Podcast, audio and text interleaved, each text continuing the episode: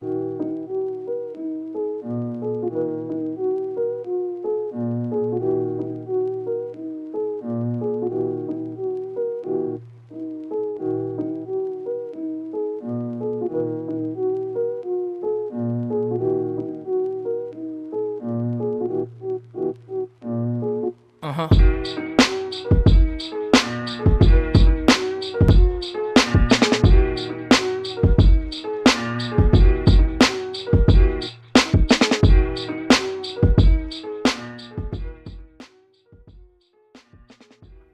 ¿cómo están? Bienvenidos a la primera edición de Arras de Lona, Triple Amenaza.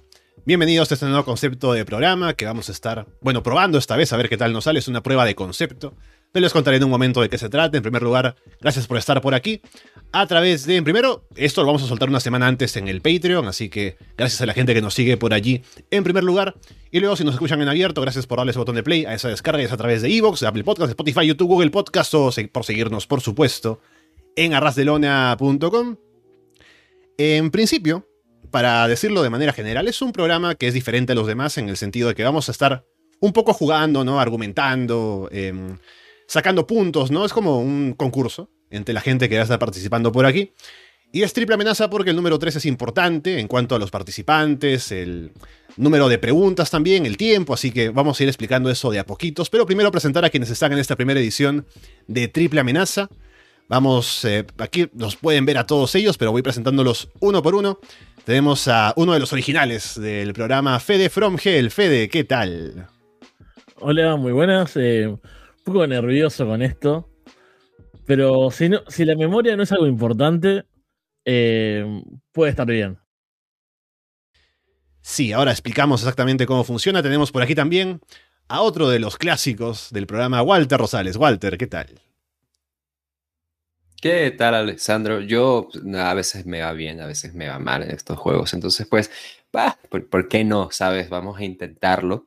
Y, nada, igual siempre siendo clásicos, nosotros marcando la pauta, ¿no? Haciendo el primer programa. Ya en algún momento traeremos acá, nos haremos triple amenaza de verdad.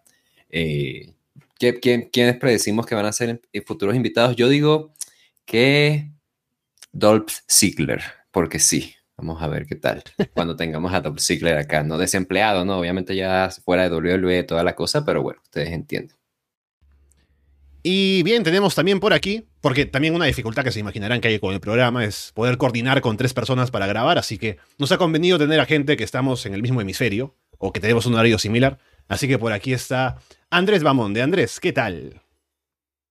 ¿Qué tal, Alessandro? Estoy aliviado. Walter no alcanzó a escuchar antes de, de que estemos al aire, pero hubo hay una señora que se puso a predicar al frente de mi casa, agarró un parlante y empezó a hablar de Dios y Jesús y todo. Y justo cuando empezó a sonar la música del programa, la intro, la señora se fue con todo su séquito de seguidores a joder a otra parte. Respeto la libertad de culto, pero no la libertad de culto frente de mi casa, ¿no? O sea, como que pueden haber un espacio ahí. Pero bien, más allá de eso, estoy muy preocupado porque creo que voy a fracasar en estas cosas de trivias, porque creo que me falta mucho conocimiento dependiendo de qué época estemos hablando. Así que eh, puede ser un horrible debut eh, mío en este tipo de programas de trivia. Así que veremos qué termina pasando. A lo mejor hay que mentir descaradamente para justificar ciertas opiniones, pero lo, haré. Así que, bueno, veremos qué pasa con esto. Aleluya. Sigamos un, un poco a, aclarar cómo funciona esto. En primer lugar, tenemos em, preguntas que se van a hacer. Cada uno va a dar una respuesta de lo que lo primero que se le ocurre en cuanto a lo que piensa acerca de la pregunta que se hace. Si no se les ocurre ninguna opción, yo tengo algunas para darles también para que decidan eh, hablar sobre eso. Va a haber un tiempo de argumentación para cada uno, dependiendo del orden también en el que den sus respuestas, que va a ser de dos minutos inicialmente, luego un minuto más para responder a lo que ya han dicho los demás también, y luego esos tres minutos de argumentación en total, elegimos, o yo elijo, quién es el que se lleve el punto y así vamos avanzando. Son preguntas en las que no hay que de pronto responder una trivia o estar eh, diciendo exactamente los datos, ¿no? Sino son más de opinión.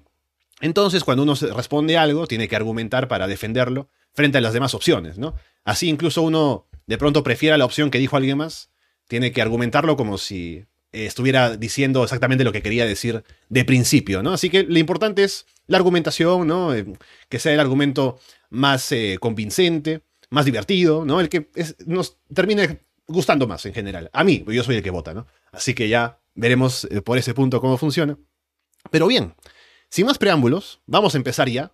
Vamos a hacer seis rondas, así como les dije, de estas preguntas con los tres minutos y vamos sumando los puntos para ver cómo llegamos al final.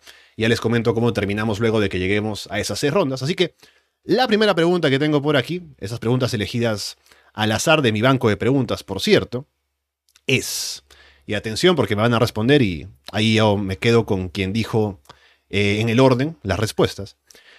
Luchador con mala reputación, a quien valdría la pena rescatar. Eh, Braun Strowman. Ok, 100 Punk. ya. Oh, es que se me ocurren, pero todos han hecho cosas malas. Entonces ya es como Darkseid of the Ring algunos. Eh, no vale la pena. Ah, dijiste que vale la pena. Oh, oh, maldición. ¿Qué, qué, qué, qué ha hecho cosas como... No, es que... ¿qué? Oh. Eh, Tengo opciones. Por ejemplo, dime, dime. eh, Loki, Marty Skrull. ¿Sabes qué? Pensé Marty Skull, pero no. Em, ¿Quién? No, David Starr, no. Eh, em, por favor, no. ¿Sabes qué? Voy con. ¿Sabes qué? Voy con Austin Aries, ¿no? Qué terrible, ¿no? Pero voy, con- voy con Austin Aries. Ok, perfecto. Recuérdame qué fue lo malo que hizo y tantas cosas que. Es un poco profesional, sí, eso sí estoy seguro, pero. Antivacunas, ¿no? También. Ah, antivacunas. Sí. Ah, eh, Que se Ah, puede un main event de Man for sin vender el finisher de, de Johnny Mundo. Sí, pero ok, o sea, m- mientras sea antivacunas, sabes que yo tengo, lamentablemente tengo amigos antivacunas, tengo un par, eh, y e- es complicado porque tengo una amiga que tiene una hija y dice, no le pone, y yo como por dentro tengo que contenerme, ¿no? Porque yo la quiero mucho, hemos pasado momentos, momentos dif- difíciles con ella. Y le digo, pero me muerdo la lengua porque yo cómo voy a meter Pero como... no hables como- así de Paulina, ¿vale? Tampoco así. No, no, sí. Ella no es antivacunas, así que estamos, ta- estamos bien ahí. Eh, que está de fondo acá. Pero es como no me voy a meter en tu vida, ¿no? O sea, como que si tú no me obligas a no vacunarme, que yo tengo hasta cinco dosis, los chinos tengo 5G acá metido dentro del cuerpo y todo. eh, pero voy con Austin Aries, o sea, por, por último creo que lo pones en pantalla y te va a rendir, ¿no? Así que si, si no se quiere vacunar, Ya, quedemos Ok. ahí, quedemos ahí. Vamos entonces primero con. Voy a poner aquí el. Incluso tengo mi. Mi eh, reloj en pantalla, así que. Walter, dos minutos para argumentar por Braun Strowman. Adelante. Ok, sencillo. A ver, Braun Strowman es un tipo que básicamente WWE tomó, dijo, eres fantástico, mira, o sea, mides lo que queremos, debes como queremos, ven, te enseñamos. Le enseñaron literalmente, o sea, es hecho en laboratorio, y aún así el tipo fue despedido, recontratado, despedido, recontratado, y no han hecho nada con él. Y el tipo, ¿cuál es su mayor pecado? Que has tenido, ¿qué? Sido un idiota. Yo no he visto a Braun Strowman diciendo que es un antivacunas como Austin Aries o peleándose en backstage o ha- haciendo shoot frente a las cámaras como CM Punk. El tipo simplemente tiene opiniones difíciles y ya está, ¿sabes? Pues pobrecito, ¿no? O sea, uy, no, un luchador con una actitud difícil, perdóname, ¿no? Que algo, algo nuevo, no, para nada. Es un tipo que tiene todas las herramientas que en el mainstream puede triunfar perfectamente y que está bastante over. O sea, es un tipo que, con todo, mira, voy a decir esto, con todo y que fue campeón universal, no se le ha tratado de forma digna, considerando que es un tipo que básicamente dijeron, insisto, te vamos a entrenar como nosotros queremos que tú seas y vamos a sacarte provecho. Y no le han sacado provecho. Yo creo que es alguien que hoy en día sí, se puede recuperar, se puede dar un buen round como babyface, puede tener enfrentamientos, realidades que lo vuelvan una figura relevante de nuevo dentro de WWE, dentro del el mainstream del mundo del wrestling, y ya está. Lo único que vas a tener que lidiar es que a veces puede ser un poco idiota. Y eso es todo. No tienes que lidiar con peleas, no tienes que lidiar con opiniones controversiales. Ya está. Yo creo que, vaya, ese es mi caso con Braun Strowman. Ok, bien, con tiempo sobrando, dejamos eso por aquí. Pongo otra vez los dos minutos por acá marcados. Eh, ajá, aquí estamos. Bien. Entonces ahora sí, vamos con fe de dos minutos sobre CM Punk. Adelante. Bueno, eh, CM Punk ha probado su éxito en WWE, en All Elite, en Ring of Honor, incluso en sus comienzos. Y si bien ahora tiene una mala reputación, ¿no? Las peleas en backstage y demás. La cantidad de público que atrae, lo bueno que es en el ring, lo bueno que es en promos, es un. Sería un éxito para cualquier promoción. Y no pienso solo en All Elite, ¿no? En un regreso ahí, porque puede ser complicado, aunque tiene su espacio en Collision, ¿no? Y, y se puede seguir trabajando en ese costado, en los sábados, mantener esa división blanda de marcas, como se decía. Pero si no, piensen un CM Punk 2023 en WWE, ¿no? Con, después de toda esta polémica, lo que sería ese puntazo para la empresa, recuperarlo. Un CM Punk vengativo con su pasado reciente, ¿no? Tirando, tirando los tiritos ahí al Elite. O incluso CM Punk yendo a Impact, por ejemplo, ¿no? ¿Se acuerdan cuando estuvo Kenny Omega, ¿no? Siendo campeón, toda la publicidad que trajo, toda la gente que vio la empresa? Hoy en día, Punk, donde sea que te vaya, te va a traer ojos y creo que va a valer la pena. Incluso los problemas, no sé si, si van a pasar en otros lados, porque era muy puntual con los Bucks, con Hangman Page, con The Elite. No, no tiene tanto prontuario negativo en eso, me parece. Y lo que te da va a valer la pena de lo que te puede llegar a complicar en, en backstage. Ok, bien. Paramos ahí entonces el reloj. Estoy pensando que esto es terrible porque Walter es abogado. no va a ganar a todos. No, pero soy un pésimo improvisador, entonces está, está bien, se, se equipara. Tengo que defender a Vamos Austin Aries. con... Sí, Andrés, Osineri, dos minutos, dale. Miren, tal vez el hombre sea antivacunas, pero es un hombre que confía en el sistema inmunológico del ser humano. Y además, Novak Djokovic es un gran tenista siendo antivacunas. Así que, ¿qué? Bueno, es, es algo así. Puede ser moralmente reprochable. Tal vez un hombre que no, no cree en la humanidad y podríamos matarnos todos y está bien. Pero tal vez una empresa como WWE o AEW, tal vez él siendo no el pez más grande o no teniendo tanto poder, sobre todo que en WWE hay bastante gente de cuestionable moral, ¿no? Hay, Austin Theories, hay Jordan Devlins, hay. eh, yo creo que se me están olvidando varias gente, ¿no? Está por ahí Rick Flair. Hay gente con contrato de leyenda también bastante cuestionable. Entonces, ¿por qué no Austin Aries tal vez un rol en un show como NXT, eh, elevando al talento más joven? Eh, ¿Por qué no? O sea, yo creo que, sobre todo con todos los, lo- lo- lo- los escándalos o situaciones en su carrera, tal vez ya va con una mentalidad de mejor no la voy a cagar, voy a ser profesional, soy un buen wrestler, soy bueno en el micrófono, soy un tipo entretenido. Cuando ha estado en pantalla, el hombre ha respondido. Así que tal vez su. que no tenga tanto star power puede ser que el tipo se reconduzca. Y sobre todo teniendo tantos casos de tipos que han hecho cosas tan o mayor. eh, más cuestionables que él y que tienen pantalla o tienen roles importantes en las empresas más. eh, valga la redundancia, importantes del mundo. Así que yo voy contigo, Austin, tal vez eh, tus pecados no son tan, tan, tan, tan grandes como algunos de los que están expuestos acá. Sobre todo el señor Punk. Bien. Ahí quedamos entonces en esta primera argumentación. Si tienen algo más que decir, quieren responder a los demás, tienen un minuto más que les voy a poner aquí en la pantalla para que digan algo antes de pasar al, al punto. Así que adelante, Walter, con lo que te falte decir. A ver, yo creo que nada más diría en contra de Pong porque Aries, por el amor de Dios. Entonces, CM Punk. El caso de CM Punk, mira, te lo voy a poner muy sencillo. Es un tipo que me estás vendiendo la idea de que sí, puede venir, ¿no? Y generar ventas y qué sé yo. Tiene la personalidad demasiado, demasiado dañada como para estar generando dinero en este momento. ¿Me explico? Es como si quieras hacer ahorita una película donde el protagonista sea qué sé yo, Kevin Spacey, ¿sabes? El tipo está demasiado dañado como para generar dinero en este momento. Y seguro que puede hacer, pero no a ese nivel. Braun Strowman no ha tenido esa oportunidad para hacerlo y no ha tenido la oportunidad porque sí, ha sido, ¿sabes? Con una actitud idiota. Sin embargo, no ha- esa actitud idiota no ha sido lo que le ha impedido escalar y llegar a un nivel más alto. A diferencia de Punk, que es que llega a lo más alto y esa actitud es la que lo ha tumbado. ¿Estamos de acuerdo? Strowman no se le ha dado esa oportunidad, por eso yo creo que Strowman debería de tener esa oportunidad precisamente y aprovecharse en un nivel mainstream. Strowman iba a ir a Impact Wrestling. ¿Me estás diciendo que Impact Wrestling no le hubiera ido bien con eso? Ahí estamos, ahí ah, estamos, ahí estamos. Listo. Vamos ahora a un minuto de Fede hablando de lo que le falte decir. Adelante, Fede. Bueno, yo creo que comparando con Austin Aries y con Braun Strowman es una cuestión de riesgo o beneficio, ¿no? O sea, Strowman sí, solamente es un idiota, pero ¿qué tanto beneficio puede llegar a dar? Austin Aries solamente es un idiota, pero ¿qué tanto beneficio te puede llegar a dar? CM Punk es un gran idiota, pero te puede dar un gran beneficio. Y eso, yo creo que Strowman, aparte, si no lo logró con todo a favor, no lo va a lograr a esta altura de su vida. ¿Qué edad tiene Strowman ya?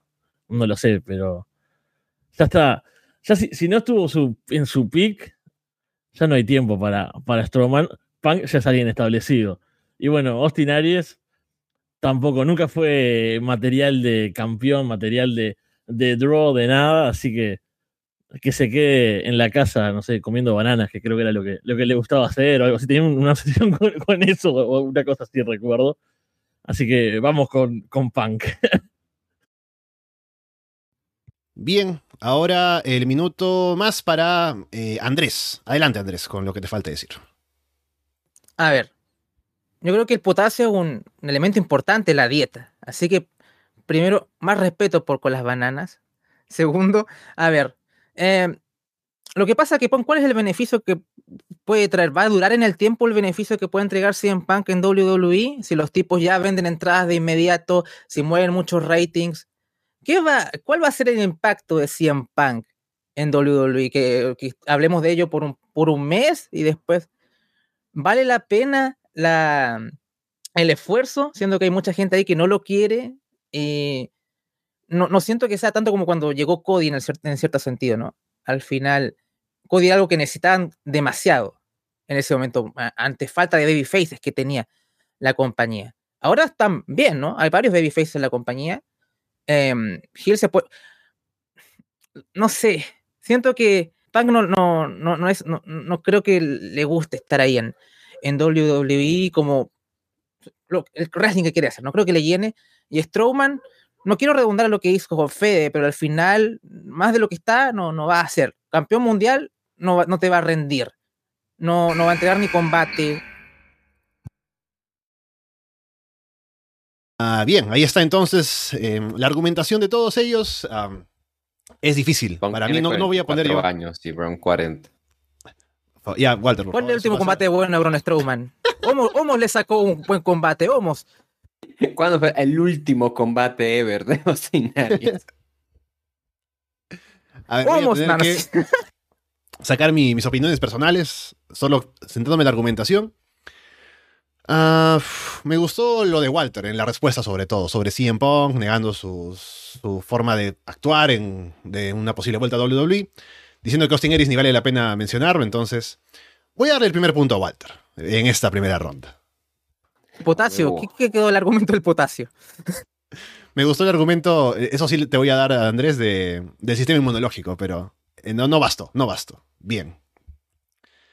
Ahí está entonces, eh, déjeme porque tengo que aquí poner también el marcador en pantalla. Ajá. Ahí está. Bien. Para que la gente lo pueda ver. Ahí está, listo. ¿Se guardó o no se guardó? Ah, no, recién se va a guardar. Ok, listo. Ahora sí, ahora sí debería estar con el primer punto para Walter. Bien, ahora sí, vamos con la segunda pregunta. Déjenme ver aquí el orden. Es. Ajá, esta pregunta. Bien, ok. Tengo aquí yo también unas opciones que son bastante eh, puntuales, por si. Y les voy a mencionar, por si les ayuda también. La pregunta es: ¿Cuál es el mejor finisher súbito de la historia? Tenemos, por ejemplo, el Stone Cold Stunner, el RKO, el Switchy Music. A ver, ¿qué se les ocurre? Eh, Burning Ham. El RKO. Ya, ok. Un finisher, un fini- sin su- no sumisión, sino un finisher. Un finisher súbito, como sorpresivo, como de un momento a otro, out of nowhere, ¿no? Mmm, ya. Sí, a ver. Mmm. Porque el RKO ya se dijo, ¿cierto? Sí, uff. Eh, a ver, ¿cuál es uno de la nada? Es que el Cotter es lo mismo, ¿no? Casi. eh, uf. Uf. Es que el, el DDT lo puedes sacar de la nada. Mm, mm, oh. ¿Qué, qué, qué? ¿Tienes opciones por ahí en tu. para que. Sí, aparte del arque yo tengo el Switching Music y el Stone Cold Stunner. Mm, no me gusta el, la super kick, ¿no? O sea, como que. No, ni siquiera lo que tengo ganas de defender eso. Eh, ¿Qué podría ser? ¿Sabes qué? Voy a usar el DDT. Voy, me voy por el DDT, porque puede sacarlo de la nada también. Así que, ¿saben qué? Me voy por el DDT. Uf, va a ser un programa difícil. Este.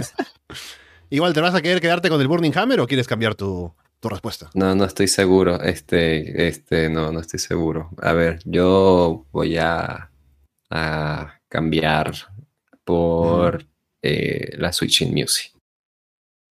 Ok, en este caso empezamos con Fede, entonces con el arqueo. Déjame poner aquí el tiempo. Y ya, dale Fede, dos minutos para argumentar por el arqueo. Bueno, el arqueo tiene varias bondades como finisher sorpresivo, que es fácil de, ejecutar, ¿no? Es un movimiento bastante simple, es efectivo, es visualmente agradable. Se puede hacer en cualquier tipo de superficie, ¿no? Un arqueo sobre una mesa, eh, en la rampa, en el filo del ring. Se puede hacer en el aire, se puede hacer como aquel arqueo famoso a, Seth Rollins, ¿no? Que le va a hacer el stomp y Randy lo, tira para arriba y lo agarra. Se puede hacer a gente que no esté demasiado entrenada, eso es bueno, ¿no? Para pensando, no sé, en segmentos con famosos o con leyendas o con gente que no esté actualmente en un gran nivel atlético. Se puede hacer un arqueo ahí, ¿no? Típico segmento así, estilo, no sé, Miss TV, por decir algo.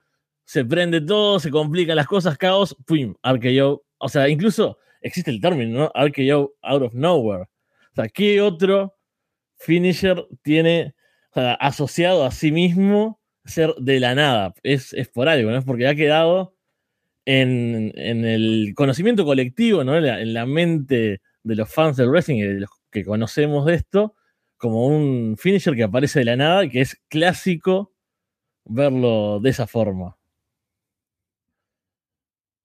Bien, paramos el, tiempo entonces y vamos ahora con Andrés que va a argumentar acerca del DDT. Dale, Andrés. Oh, cambiaron de orden. Bueno.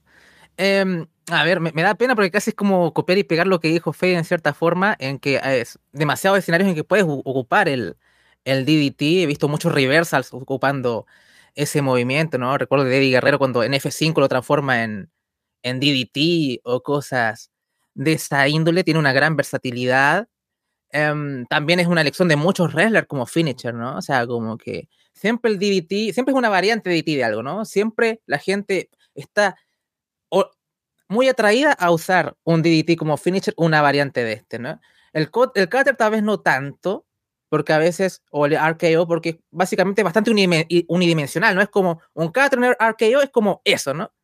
Pero el DDT puedes hacerlo de varias formas, eh, lo que le da cierta versatilidad y darle una identidad a cada wrestler.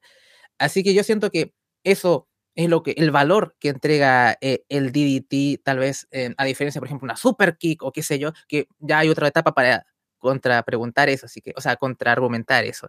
Así que lo dejaré hasta ahí. Respect de DDT. Bien, ahora paramos el tiempo y le damos el espacio a Walter para dos minutos sobre la Switching Music. Adelante, Walter. Ok, no vamos a confundir popularidad con efectividad. Si el caso de que existe un meme llamado Arcreo Out of Nowhere no quiere decir que sea el finisher más efectivo. Además, me estaba diciendo también Fede y Andrés que cualquiera puede aplicar este movimiento. Me estás diciendo que cualquiera no podría hacer una super kit. El Big Show podría hacer una super kit. Ha hecho drop kits. Kevin Owens aplica super kits. O sea, cualquiera puede hacer una super kit. Y además, cualquiera puede recibir una super que esto es lo más importante, porque imagínate en qué contextos, de qué forma puedes aplicar una DDT, por ejemplo, a alguien como The Great ¿sabes? ¿Te creerías que Raven le puede ganar a Great Khali aplicando su DDT? ¿O te creerías que, no sé, le pueden ganar a Khali aplicando el RKO? Pero yo sí me creería, por ejemplo, que alguien le puede tumbar un gigante con una patada. Que además, a eso es lo que voy. El daño que aplica una, una super kit, perdonen, en la vida real se puede ver. O sea, hemos visto cuántas películas de Jean-Claude Van aplicando patadas a la cara de las personas. Y es un finisher seguro, seguro, porque nada más tienes que ligeramente tocar la, la acá, ni siquiera tocar a la persona, una palmada y ya, listo. O sea, parece como que te destruí, como que te noquíe por completo. Y no es así, es completamente seguro, insisto. Y además, en el caso de una DDT y en el caso de un RKO, están cayendo quienes los ejecutan a la lona. O sea, ellos también están recibiendo daños. O sea, yo no me estoy recibiendo daños, yo caigo a toda velocidad a la lona, a pesar de que estoy jalando a alguien conmigo. En la Super Kick yo estoy aplicando un golpe directo a la cara de alguien y nadie más está recibiendo el daño, pero esa persona. Entonces sí, esos son mis argumentos. Muy bien, reiniciamos el contador para dar un minuto más a los argumentos. Vamos de vuelta con Fede con lo que decía de el arqueo. Adelante, Fede. Bueno, el DDT, que si bien tiene cosas similares, creo que es más difícil de aplicar en el aspecto de que tiene más variaciones y demás, pero no es tan explosivo. No puedes agarrar a alguien en pleno vuelo. O sea, tenés que atraparlo, ahí hacerle el DDT. Tiene como un paso intermedio que lo frena para mí de, ser considerado mejor finisher así eh, sorpresivo. Y la super kick, no sé qué tan letal. Yo creo que están bastante gastadas, ¿no? Sobre todo pensando que, así como yo decía, el RKO out of nowhere, la super kick party. O sea, es un finisher que se usa en fiesta. O sea, hay una. Eh, tiran así por los aires, son como. Eh, sobran super kicks ya no es la super kick, la switching music de Shawn Michaels que te mataba a un Ric Flair ahí de forma dramática. Ahora es solo un paso más que puede hacerlo cualquiera y que no sé si un gigante caería con una super kick con lo devaluada que está hoy en día. Justo en el tiempo, así que bien, ahí cortamos entonces, voy a poner esto por acá, ok, y vamos con un minuto más para Andrés con el DDT respeten el DDT porque usa la fuerza de gravedad, la física, no solamente el impulso del wrestler para hacer eh, daño. Em, y, o sea, para mí, por ejemplo, la, super kick es como, bueno, eh, se siente tan, no sé si tan normal, ¿no? O sea, como que, ¿qué, puedo decir? Tal, tal, vez estoy redundando, no quiero utilizar lo mismo que Fede, porque ya como los puntos fáciles ya se dijeron pero, pero siento que no es tan efectiva, ¿no? O sea, como dependiendo del rival. Pero una DDT es una DDT, ¿no? La fuerza de gravedad actúa. El cutter o el RKO también utiliza eso, pero curiosamente está asociado solamente un tipo, ¿no? Como finisher. es como, solamente una, una persona hizo esto como sello de identidad, pero, pero no más, ¿no? O sea, como que no se usa tanto. Gente, siempre el cutter como un, un movimiento de transición. Con el DDT también. ¡Ah! ah ahí estamos. Bien, un minuto. Ah, y un minuto más ahora para Walter con la Switching Music. Adelante. Alessandro, no me están respondiendo al daño que reciben quienes aplican su finisher. Quiero que anotes eso y quede muy claro, porque precisamente no quieren admitir que quien está aplicando eso también está recibiendo algo de daño. Y la super que me están diciendo como que aplicarla varias veces es malo. Oh, pues perdona, si yo quiero patearle la cara a alguien varias veces, creo que la idea es ganar, ¿no? Y estamos hablando de finisher súbitos. Tú que ves MMA, ¿cuántas veces no han noqueado a alguien con una sola patada a la cabeza? Ah, me estás diciendo que no sería necesario. Entonces, no, no, no, esto es, más primero es súper efectivo, insisto. O sea, me está diciendo, Andrés me estaba diciendo ahorita, no, es que no sé, no se siente. A ver, siento una super kit en tu cara, a ver, dime tú si se siente o no se siente. A diferencia del RKO que nada más me están jalando a mí, o de una DT que lo que me tiene es en un gancho y me llevan al suelo. Nada, yo me, sigo eh, eh, planteando mis puntos fuertes sobre la super kick. Bien, me gustó el argumento de de Fede, de la Switching News, mejor dicho, de la del Super Kick Party, ¿no? Del hecho de que ya se utiliza demasiado eh, y todo eso. Pero eh, es cierto lo que dice Walter, que no le negaron el, argumento del daño que se recibe de que lo aplica, ¿no? Que era un punto importante. Así que, por eso, le voy a dar el punto. ¿Por qué es un punto importante? Si al final el finisher es súbito lo que tú le haces al oponente, no lo que le hace al que daña. O sea, Estamos hablando de finisher súbito. ¿Qué, ¿Cuál es el, gran daño? O sea, como que. Eh, no sé, yo siento que es para acabar dije, Te lo dije que en, un, cuántas peleas de MMA no han terminado con una patada nada más a la cabeza y ya noqueado. Pero una super kick va al rostro, no va, no va. Es como a la 100 donde provoca el knockout, ¿no?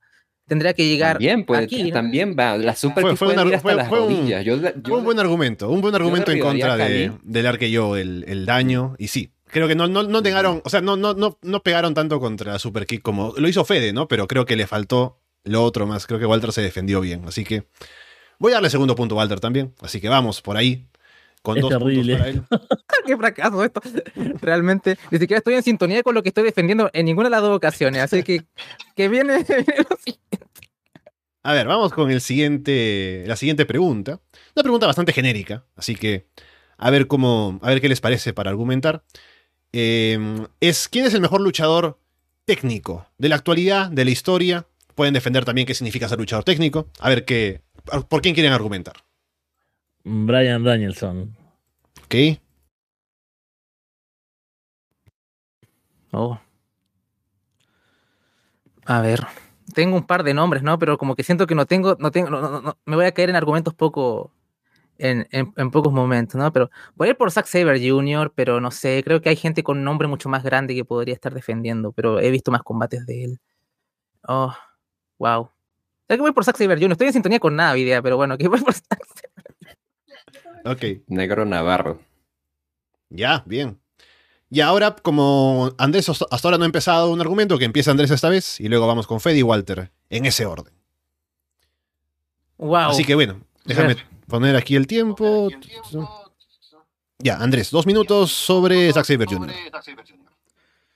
Creo que siento que él está muy entregado a ese estilo, ¿no? Como que, es, bueno, por lo menos, bueno, últimamente también ya ha ido como evolucionando un poco más, pero ser básicamente puro técnico, ¿no? Porque a veces está este wrestler que sí tiene esta fortaleza en una sola, eh, en una sola habilidad eh, en su repertorio, pero es, muestra más versatilidad, ¿no? Pero al final pareciera que todo el acto de él es eh, ser un luchador técnico, las transiciones y todo esto, y lo que lo llevó a ser como una marca él mismo, ¿no? O sea, esa habilidad lo puso a él em, arriba, y hay a veces como otros luchadores como, por ejemplo, el mismo Danielson, que tal vez es demasiado bueno en muchas cosas y de muchos ítems, y a pesar de que tiene incluso un premio al mejor luchador técnico con su nombre, literal, y lo ha ganado muchas veces, pero trato de, de, verlo como, ok, este luchador solamente por su habilidad técnica llegó a, a ese punto y, está ahí, ¿no? Por lo menos no estamos hablando mejor de todos los tiempos, así que solamente voy a hablar de, de ese de ese ítem. Así que eh, poco más, ¿no? Es un tipo que incluso a pesar de que ahora tiene un, una fisionomía más, más, más fuerte, se ve como un luchador mucho más creíble con más ofensiva, incluso cuando él se hizo dar un nombre, era un tipo que también tenía una fisicalidad no muy imponente y aún así eh, pudo este, destacar en donde, donde luchaba en, los, en, el escenario de Reino Unido y, y, acá en América por su habilidad técnica más allá de lo que podría imponer como wrestler, como una persona física. Ahora ya, ya ha evolucionado y también es un tipo mucho más, más corpulento, ¿no? Y siento que es eso como su, su principal, principal base. Bien, aquí paro el tiempo y vamos con Fede sobre Brian Danielson. Dos minutos. Adelante, Fede. Bueno, ya lo decía Andrés, imagínate el nivel ¿no? que, tiene, que en la defensa del otro se nombra al propio Danielson y se menciona lo que obviamente iba a mencionar, que es mi principal carta en este asunto, es que el tipo tiene un premio al luchador técnico con su nombre. ¿no? O sea, es como lo que lo representa. Si alguien piensa en, un, en técnica, ¿cómo definirías? Si tuvieses que mostrarle a alguien, no sé, si quisieras mostrar eh, lucha mexicana eh, en América, mostrarías a Rey Misterio, por decir algo, a alguien, ¿no? Algo nuevo. Si querés mostrar un luchador técnico accesible, que sea divertido de ver, pero que te explique esto, las bases, que se sienta que es como, es eh, comprimido, es la lucha técnica hecha un ser humano, es Danielson. Es un tipo que aparte uno tal vez asocia lo técnico con el llaveo nada más y con eso, pero me parece que va más allá, ¿no? Es un tipo que puede hacerte un combate contra cualquier tipo de rivales y va a fluir de una buena forma, va a manejar bien los tiempos, va a ejecutar de gran manera, va a saber llevar a su compañero.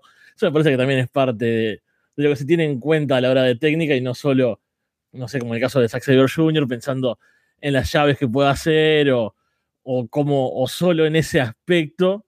Me parece que Danielson esa técnica la expresa en todas las eh, diferentes formas de luchar que tiene y que se ven con, cualquier tipo de rival. Lo vimos hace poco en un combate más violento contra Starks, lo puedes ver contra Okada y además tiene una carrera que lo, bueno, que garantiza esto, ¿no? Lo hemos visto a lo largo de tantos años contra, en tantas empresas y contra tantos rivales demostrando cómo su técnica pulida puede maridar y llevarse bien con cualquier tipo de oponente. A mí me parece que eso es lo que lo hace más destacable aún.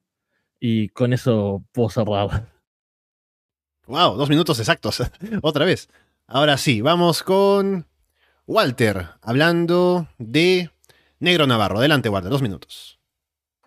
Mira, lo que diferencia mi elección del resto de ellos dos es que si tú le preguntas a Saber Jr. y a Brian Danielson quién es el mejor luchador técnico que han conocido, ambos dirían Negro Navarro, porque Negro Navarro es la respuesta correcta hoy, antes y siempre. Es un tipo que literalmente tiene libros de llaves, con miles y miles de llaves que luego gente ha estudiado. ¿Ves cómo ahorita, por ejemplo, Angélico están diciendo, oh, no, mira, es que es experto en llaveo. ¿Dónde crees que aprendió todo eso? El tipo literal se estudió los libros de Negro Navarro para hacer eso.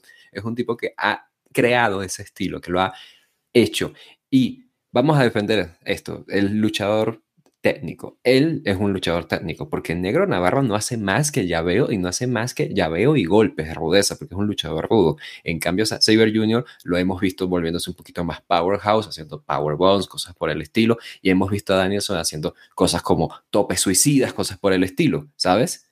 O sea, por mucho tiempo, en, una época, Brian Danielson se puede decir que un peso crucero. ¿Me explico? Entonces, él es el más puro de estos tres y es que además, insisto, de estas tres, solamente él sería el que los otros dos escogerían como la elección correcta en este lugar. Es un tipo que se ha mantenido y que no solamente se ha mantenido, sino es que no es de los, no solo es de los mejores luchadores técnicos en la actualidad, sino que es el mejor maestro probablemente de lucha técnica que haya habido.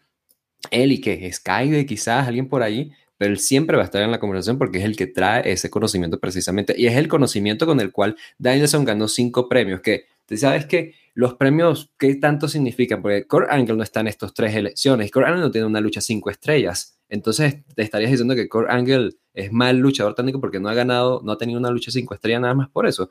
Negro Navarro no tiene el mérito que, que se merece, pero tiene el respeto por Danielson y Saber Jr., los tipos que ellos dos están defendiendo. Ok, dos minutos exactos también. Vamos con un minuto más. Primero con Andrés, hablando de Zack Saber Jr. Dale, Andrés. Ahí está, ¿me escucho bien? No sé, no sé qué más que agregar. Creo que Walter me destruyó totalmente. Aquí yo admito derrota total. aquí yo estoy totalmente derrotado. Voy a usar este minuto solamente para decir, ¿saben qué? Lo de Bruno Strowman no debió haber ganado Bruno Strowman porque en su corazón sabe que no debió haber ganado Bruno Strowman. Yo hubiera en Punk Austin dos veces. No, pero acá me hizo mierda. Acá yo no digo nada. Acá me ganaron, ¿no? Se echa adiós. Bien, vamos con Fede. Un minuto para defender eh, lo de Brian Danielson. Dale, Fede. Bueno, yo sí tengo, tengo una defensa. Con respecto a que nuestros luchadores hubiesen elegido a Negro Navarro, habla también de su humildad, que no, no suma en este caso, pero, pero los hace mejores personas, no los hace mejores técnicos pero me gustaba traerlo. Y después, yo insisto en lo que decía al principio, es de la, versatilidad, donde también se ve la técnica. En un Power también se ve la técnica. En un tope suicida también se ve la técnica. Y puede que el negro Navarro sea el mejor en llaves y tenga un libro, pero tal vez no pueda hacer las otras cosas que sí hace Danielson. Y es donde ahí yo creo que lo puede superar. Bien, vamos con el último minuto para Walter, espera que pongo aquí el tiempo. Dale, para lo último sobre Negro Navarro. Alessandro, quiero objetar el comentario de que Danielson es una buena persona por relevancia, no tiene relevancia en nuestro debate, entonces no tendría por qué contarse como punto. Y además, me está intentando defender que la ejecución de movimientos también implica la técnica. Ok, tengo que repetir que Negro Navarro es maestro y ha sido maestro de miles de luchadores a lo largo de su carrera. ¿No creerías tú que un tipo que sabe cómo enseñar, sabe precisamente cómo se hacen las cosas, cosa que Brian Danielson en efecto no ha hecho? Y me está diciendo, no ha podido hacer las cosas eh, Negro Navarro que Brian Danielson ha hecho. No, ok. Brian Danielson está en un mundo en el mundo del wrestling en donde tienes que hacer promos, donde tienes que hacer comedia, donde tienes que hacer todas estas cosas. Estamos evaluando es la parte de un luchador técnico y eso es Negro Navarro. Entonces yo me restringo a lo que estamos conversando. Negro Navarro por eso es el mejor luchador técnico en la actualidad y en cualquier época. justo habíamos terminado, así que ahí está. Eh, a ver. Eh, me gustó el argumento de fe de la buena persona, así que no lo voy a, eh, no lo voy a quitar por relevancia, como pedía Walter. Eh, después, el argumento de Walter de que los dos, o los otros dos, Saber y Brian, escogerían a Negro Navarro, está bonito, pero no es comprobable, así que me parece que no, no suma. Así que voy a quedarme con Fede esta vez para el punto. La falacia, por fin se han demostrado las falacias. No, pero a mí, ¿sabes qué? Independiente que. A mí me sorprende que Braun Strowman haya ganado la primera ronda. O sea, como que en verdad eso habla mucho de que Walter merece ganar este episodio. Porque Oye, es que a mí me parece. que se pelea ahí entre un antivacunas, pues yo prefiero al gigante que, que ha hecho tweets tontos, ¿sabes? O sea, ser antivacunas, ¿qué afecta ahora que ya terminó la pandemia, no? O sea, ya lo puedes traer, terminó la pandemia, yo, estás, estás con Andrés, hay mascarilla. más vacunas, siempre hay vacunas, la gente se vacuna todo el tiempo, no nada más cuando hay pandemia. Pero bueno, que él si quiere que no se vacune, que se muera, ¿no? Y ahí, pero yo lo traigo. Yo lo traigo y. A Pero corto bueno. plazo lo traigo, pero lo traigo. Sí. Hoy hacemos un, un episodio tributo y después, ¿no? Todo. Así que bueno, con eso que. Qué terrible fue su último, pero bueno, poco más. Bien, ahora en la siguiente, en esta siguiente ronda va a ser muy importante que respondan rápido porque son eh, respuestas muy puntuales, ¿no? Hay solo tres opciones para esta respuesta, así que estén atentos para no quedarse tal vez con la opción que menos les convenga. Atención. La pregunta es, ¿quién, viendo del futuro hacia atrás, terminará siendo el miembro que se sentirá o que se percibirá como más importante de The Shield? Roman Reigns. Roman Reigns. Yo voy por Moxley. Entonces Walter se queda con Seth Rollins. Está bueno. Ya, bien. Vamos primero entonces Fede con Roman Reigns, Andrés con John Moxley y Walter con Seth Rollins. A ver, pongo aquí el tiempo. Eh, dos minutos para eh, Fede por Roman Reigns. Adelante. Bueno, con- de los tres miembros de The Shield, Roman Reigns es el que está teniendo un reinado que va a ser histórico, si es que ya no lo es, porque tiene una cantidad de días que es impresionante.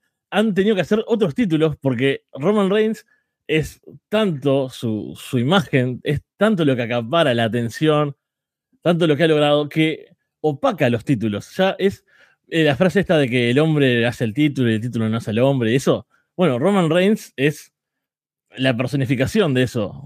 Sus reinados han superado ampliamente lo que han hecho hasta ahora sus ex compañeros y lo que podrán hacer, porque también es una cuestión de tiempos.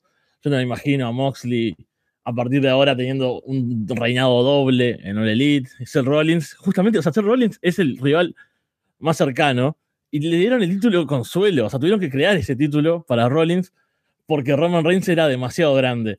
Y no solo eso, Roman Reigns está siendo parte de la historia más grande en los últimos años del wrestling. Quizás del wrestling moderno, con The Bloodline, con los usos, con todo, toda la atención que genera.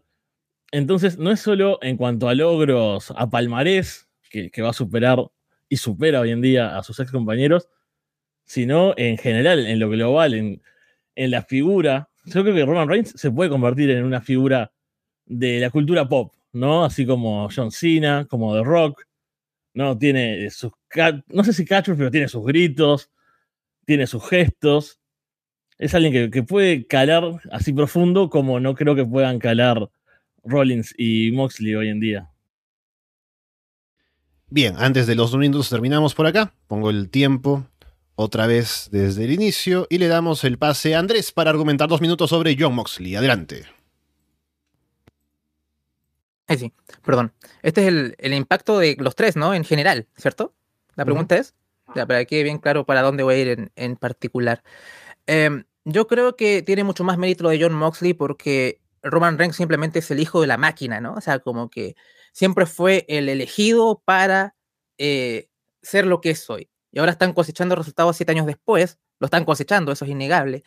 Pero al final, en retrospectiva, el impacto que va a tener John Moxley en la industria es mucho mayor, ¿no? O sea, el tipo es el cimiento de lo que es la competencia eh, actualmente de WWE o la Elite Wrestling, que es una compañía que está ahora está evaluada a 2 billones de dólares eh, por un estudio en Forbes, creo que fue la revista que lo publicó. Aquí, a diferencia de Walter, ya no digo falacias. Yo me creí su falacia, em, pero acá ya tengo dato duro, eh, así que es, es así. Y también creo que es el tipo que toma riesgos, ¿no? O sea, fue un tipo que eh, cada vez donde ha estado ha marcado una diferencia. Y, em, y es por su talento, por su valor que él entrega y no por lo que apuestan otros en él, simplemente. Y también parece, a ver, ¿qué puedo decir? Es que Rollins es tan irrelevante, ¿no? O sea, como que... lo puedo decir, Rollins es tan irrelevante que, que- que si lo, o- Roman lo opaca y él no ha hecho nada fuera que impacte en la industria, por lo menos que lo que se ha hecho Yo- eh, Jonathan Moxley, Jonathan Goodman. Además, tiene la- una gran autobiografía, la escuché en el audiolibro, tremendo. No, da lo mismo, pero lo quisiera decir. Bien, terminamos ahí. Vamos, dos minutos con Walter defendiendo a Seth Rollins. Adelante, Walter. Ok, primero, yo quisiera decir que en efecto Roman Reigns fue escogido desde el primer lugar. Hoy, tres años maravillosos como campeón. Nos olvidamos de los anteriores seis que intentaron forzarlo, intentando que lo amáramos. O sea, literalmente la respuesta de mi hermano hace un tiempo cuando estábamos hablando fue, todavía intentan hacer que Roman Reigns sea cool. Al por fin lo lograron después de tantos años. Tuvieron que literalmente echar a un lado a Seth Rollins y decir, no, no te podemos hacer campeón de nada ahorita porque necesitamos que él crezca. O sea, así fue. Me está diciendo también sobre Roman Reigns, sobre impacto en la cultura pop y demás. ¿Acaso el meme de Seth Rollins traicionando al grupo de Shield, que recuerdo, él fue el que traicionó al grupo, él fue el que dio el primer paso para convertirse en un luchador independiente por sí solo, no ha trascendido ya? Literalmente lo han usado hasta con memes de Neymar dejando el Barça y qué sé yo. Ah, es además el luchador con la carrera más versátil y más variante de todos estos tres. El tipo ha sido campeón mundial de Reign of Honor, recuerdo eso. Ha sido opener y ha sido main event de WrestleMania, campeón intercontinental, campeón de los Estados Unidos, lo ha hecho todo básicamente. Es el más versátil de los tres, ha hecho más personajes, ha sido más reinventativo consigo mismo, con su persona, con lo que ha hecho y por eso él puede ser más influyente aún que ellos, porque incluso te recuerdo que Seth Rollins también es maestro, cosa que John Mosley y Roman Reigns no son. Es un tipo que ha dejado pues eso, mucha influencia por lo mismo. Su estilo se ha copiado bastante en luchadores en la, en la actualidad, que vemos luchadores de buena estatura haciendo movimientos high flyers con técnica, con promos, con más eh, caracterización del personaje, gracias a que él ha traído eso al mainstream precisamente. Y cuando en un futuro nos acordemos de Seth Rollins, nos vamos a recordar probablemente como nos acordamos de un Shawn Michaels, que nos vamos a recordar, ah, sí, Shawn Michaels, gran carrera, pero nadie habla de que Shawn Michaels no tuvo tantos reinados mundiales como Triple H. La, gente recuerda, es a Shawn Michaels y no a Triple H a pesar de eso. Entonces, vaya, yo creo que esos son mis argumentos, Alessandro. Bien, justo en dos minutos nos quedamos por ahí. Vamos con un minuto más para Fede en defensa de Roman Reigns. Dale.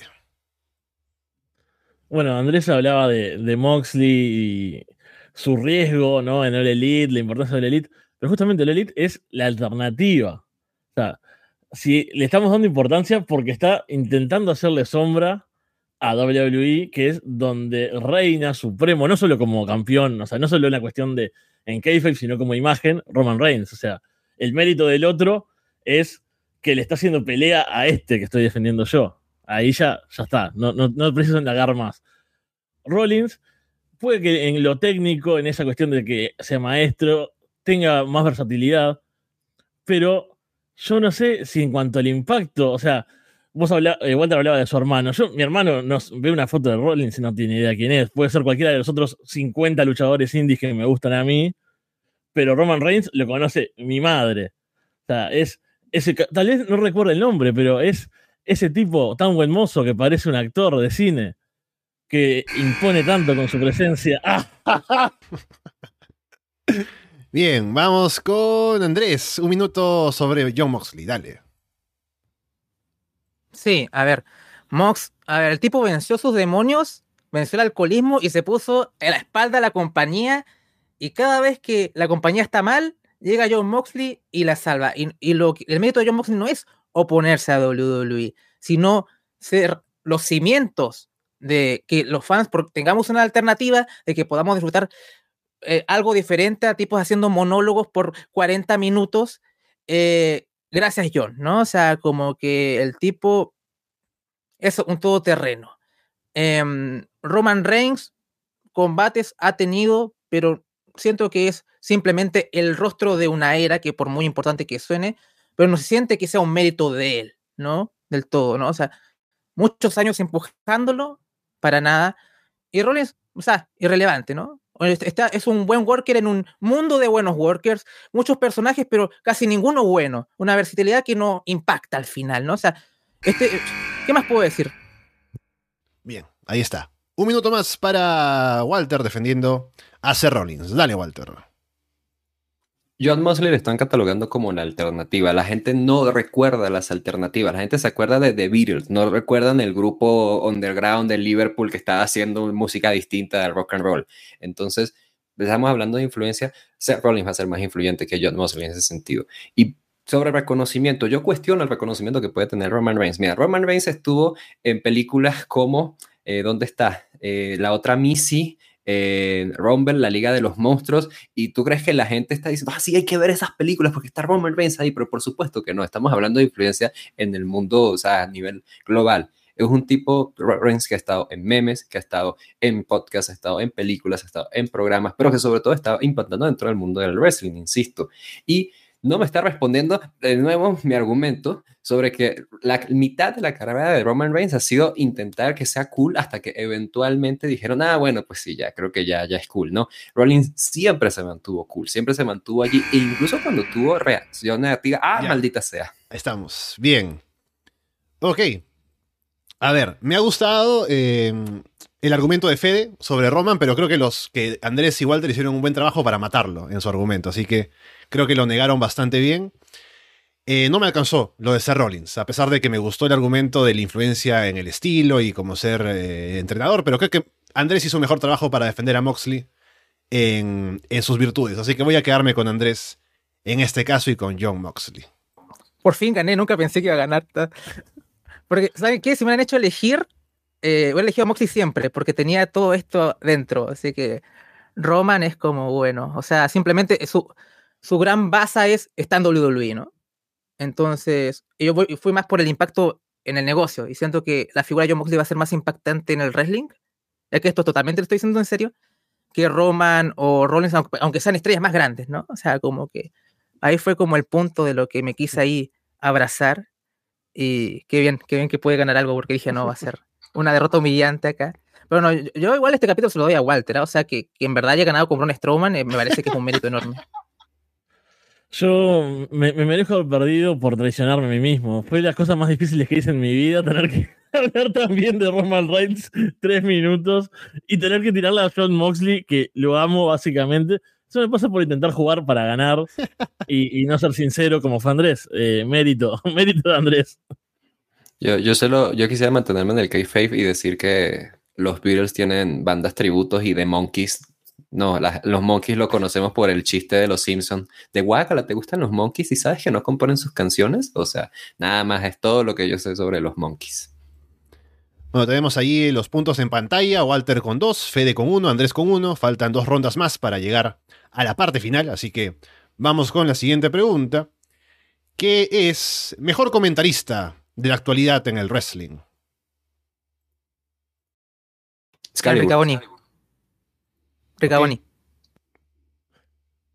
Kevin Kelly. Bien, vamos entonces con Walter primero hablando de Excalibur. Dos minutos, dale Walter.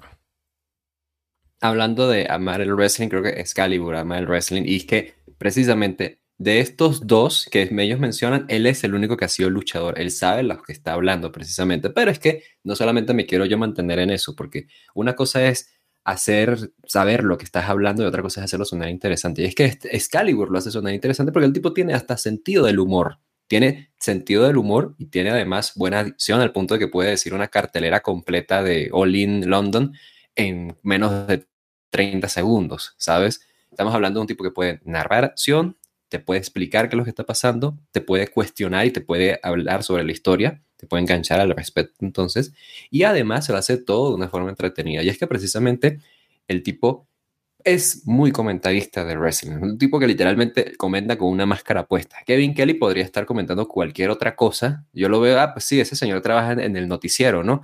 Y Ian Beccaboni, él probablemente, no sé, es contador, ¿sabes? Excalibur, yo lo asocio directamente con el mundo del wrestling. El tipo, ya insisto, sabe lo que habla y lo hace de forma entretenida y de forma didáctica, además. Entonces, sí, creo que, vaya, no hay más discusión al respecto. Ok, paramos el tiempo y damos de dos minutos a Andrés, hablando de Ian Ricobani. Dale, Andrés. A ver, a mí me parece el mejor en, la actualidad, básicamente porque creo que tiene algo que no tiene Excalibur, que es, em, lo hace más accesible a veces, ¿no? A veces Excalibur está tan lleno de sí mismo y te dice, su, su propio conocimiento es su peor, su mayor y peor virtud, y Ricabani lo hace más accesible, ¿no? O sea, te da ese Em, aura deportiva y me parece que con menos hace más, ¿no? Y creo que Excalibur a veces como que se le da un poco la, la pinza. Y, ¿sabes qué? Más que Kevin Kelly, voy a decir que Kevin Kelly y, y, y Ricaboni estuvieron en Collision. La gente no para de hablar cómo extrañan a Ian Ricaboni ahora que volvió eh, Kevin Kelly a Collision. Así que simplemente diré eso. Simplemente el tipo funciona bien en Rico con Caprice Coleman, se combina bien con Nigel, el tipo tiene sentido del humor. Em, no puedo decir nada más. El tipo también sabe mucho. Es versátil, pero no es, em, tal vez, no es demasiado, no se va demasiado en, en, todos los nombres de, los movimientos o tanta referencia, que a veces es bueno las referencias, pero a veces hay que ser funcional a lo que se está eh, contando y que la gente pueda em, recibirlo de buena forma. A veces hasta a mí mismo me pasa con Excalibur, a veces que da un montón de referencias que tampoco me sirve demasiado en el, en el contexto de lo que me está diciendo, ¿no? O sea, es como que para cierto público más hardcore, Excalibur entra bien, pero para alguien quiere pensar en los casos, aquí este va a ser mi argumento, tal vez Excalibur no, no, no entra del todo. Bien, paramos el tiempo y démosle ahora un, dos minutos a Fede para hablar sobre Kevin Kelly. Dale, Fede. Bueno, Kevin Kelly lleva, no sé, más de 20 años, ha estado muchísimo tiempo, ha estado en empresas grandes, ha estado en varios roles, pero como comentarista en Ring of Honor, bueno, en Collision, que estuvo invitado, decía Andrés, y parece que se quedó a quedar eventualmente cuando se vuelva de Japón. Y justamente en su trabajo en Japón creo que es lo más destacado de, Kevin Kelly, porque al punto de, lo bueno que es, que a veces con lo, los comentaristas en Japón siempre son divertidos de ver porque es el, idioma eh, natural de esas empresas, ¿no? El tipo es tan bueno que te hace escucharlo en inglés porque logra transmitir esa misma emoción que sentirías escuchándolo en su idioma original. El loco lo logra transmitir eh, en un idioma que al menos eh, es más accesible, como es el inglés. Él sabe mucho, porque todos esos años de experiencia mirando, comentando, estando ahí presente, sabe poner en contexto, que eso también es un gran aporte, ¿no? Tiene mucho eh, logro, sabe, no sé, el nombre de los movimientos, y también no es excesivamente emotivo, que eso a veces puede ser en contra, ¿no? Muchas veces, eh, no sé, pensar en Mauro Ranalo gritando, diciendo, saturándote o tirando mil referencias que no vienen al caso. Kevin Kelly te grita, no sé, destino, en el finisher de Naito, y vos decís, oh, esto es una cuenta de tres. No, oh, me volví loco, me volví loco gracias a Kevin Kelly gritando destino. Ahora tengo que esperar que lo grite de vuelta cuando ese combate acabe. Excalibur se pasa de, nerd del wrestling incluso. Y justamente, tal vez al haber sido luchador le juegue en contra por eso. Porque si bien ha estado arriba del ring, su visión no es lo suficientemente eh, alejada para poder ser más observador, que es lo que sí me parece que puede tener Kevin Kelly y lo sabe expresar de gran manera. Ok, paramos el tiempo por aquí. Vamos a darle un minuto ahora a Walter para responder defendiendo a eh, Excalibur. Dale, Walter.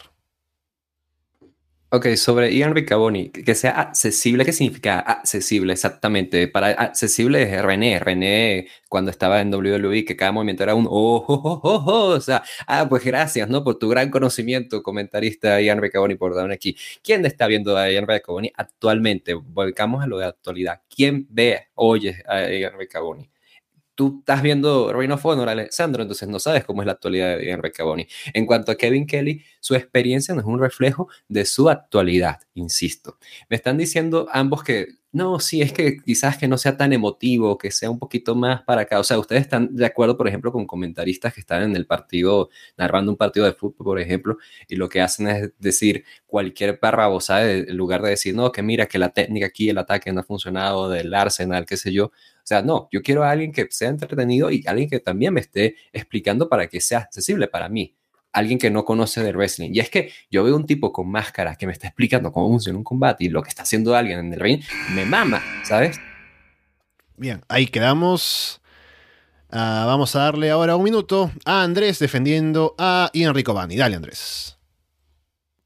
Yo digo con accesible que no me tiene que ser 400 referencias en un combate donde debería centrarse lo que es el combate en sí, em, en mi opinión, a veces que a veces pasa un poquito. Y está bien la emoción, sí. A mí lo que me gusta de Ricaboni es que es versátil, o sea, puede ser más sobrio, puede apelar a la emocionalidad, puede ser lúdico cuando en las entradas con Willow y Caprice Coleman. Aquí no estamos hablando quién tiene más exposición, Walter. No estamos hablando si Ringo Fono lo ven cinco personas o si en All Elite lo ve un millón o si en WWE lo ven cinco. Es quién es el mejor ahora y el mejor es Ricaboni. Cuando estuvieron en Collection, Ricaboni y Kevin Kelly, ¿a quién están extrañando ahora? A Ricaboni. ¿Por qué? Porque lo hizo mejor. Porque los matches eh, de alto calibre entre Bullet Club Gold y mm, este, FTR, está el mismo Dax este, agradeciendo a Ian Ricaboni que llamó uno a su combate, que estuvo agradecido de que Ricaboni pudo haber estado relatando un, combate así. Eso es lo que me, me, parece. Por eso digo accesible, accesible. Simplemente que no, estar, no llenarse de sí mismo, no emborracharse de sí mismo, ser funcional. Eso es lo que yo encuentro. Eso, eso será accesible. Justo en la bocina, vamos a ir ahora con. Funcional. Con Fede para el último minuto sobre Kevin Kelly. Dale. Bueno, yo creo que la experiencia sí se refleja en la actualidad de Kevin Kelly y por eso es una figura tan importante en empresas como New Japan, donde importa saber, importa tener recorrido. Y creo que comparado con estos dos eh, rivales que tengo en este momento, es el punto justo es un tipo que puede ser entretenido porque te cuenta cosas, te, va llenando cuando no es solo decir lo que pasa en el combate, pero no se pone a hacer chistes con, con su compañero. No, se tienta ahí y, genera como esa distracción. Y sabe más que Ricaboni. Y puede que a Dax le haya gustado, lo que sea, pero ustedes le dijeron mal el, el, apellido como tres veces. O sea, ni siquiera pueden decir bien el apellido. A ese es el nivel de, de Ian Ricaboni. Kevin Kelly es eh, no solo por experiencia y por lo que ha logrado, sino que sigue siendo para mí, si uno ve un, show de New Japan hoy, se, roba eh, la atención, te llena el momento con sus grandes relatos y ahora lo va a ver más gente que, quieran o no, va a ser influyente en Collision. Bien. Está difícil, debo decir. Han sido buenos argumentos, los de todos. Creo que Walter eh, me faltó más eh, sobre. O sea, me quedé con claro que es luchador y eso, pero como que me faltó algo más, ¿no? De los, de cómo. de que habla bien para los carteleras y eso, pero me faltó. Me gustó lo de eh, Andrés sobre Ian Ricobani, con lo funcional. Pero al final me quedo, creo que Fede explicó mejor las virtudes de Kevin Kelly. En cuanto a de pronto lo que aporta, su estilo. Así que voy a quedarme con Kevin Kelly, defendido por Fede en este caso. Mm, bueno. acá estoy más tranquilo porque me gusta, aunque esté un poco loco últimamente, Kevin Kelly. Pero me gusta mucho Ian, me sentí mal por tirarle a Ian, lo quiero mucho. sabía que en el fondo sabías que creía que yo tenía razón. ¿Lo que Walter, perdón? ¿Qué, qué, ha hecho Kevin Kelly? ¿Por qué está loco? Kelly parece que tiene unas opiniones políticas un poco cuestionables. Ay, no. Juanón y ese estilo de cosas así. Acusado además por Ian Riccaboni, según, según. Exacto. O sea, yo en esa pelea estoy con Ian, es terrible. Ok. Bien. Llegamos a la última pregunta de esta parte, bueno, parte preliminar si se quiere, aunque no va a durar mucho la parte final. Estamos con dos puntos para Fede, dos para Walter, uno para Andrés. Así que se puede empatar el marcador o si no ya veremos qué pasa. Pero vamos con la última pregunta, que es, esta está interesante. ¿Qué luchador ha tenido una mejor carrera como actor luego del wrestling?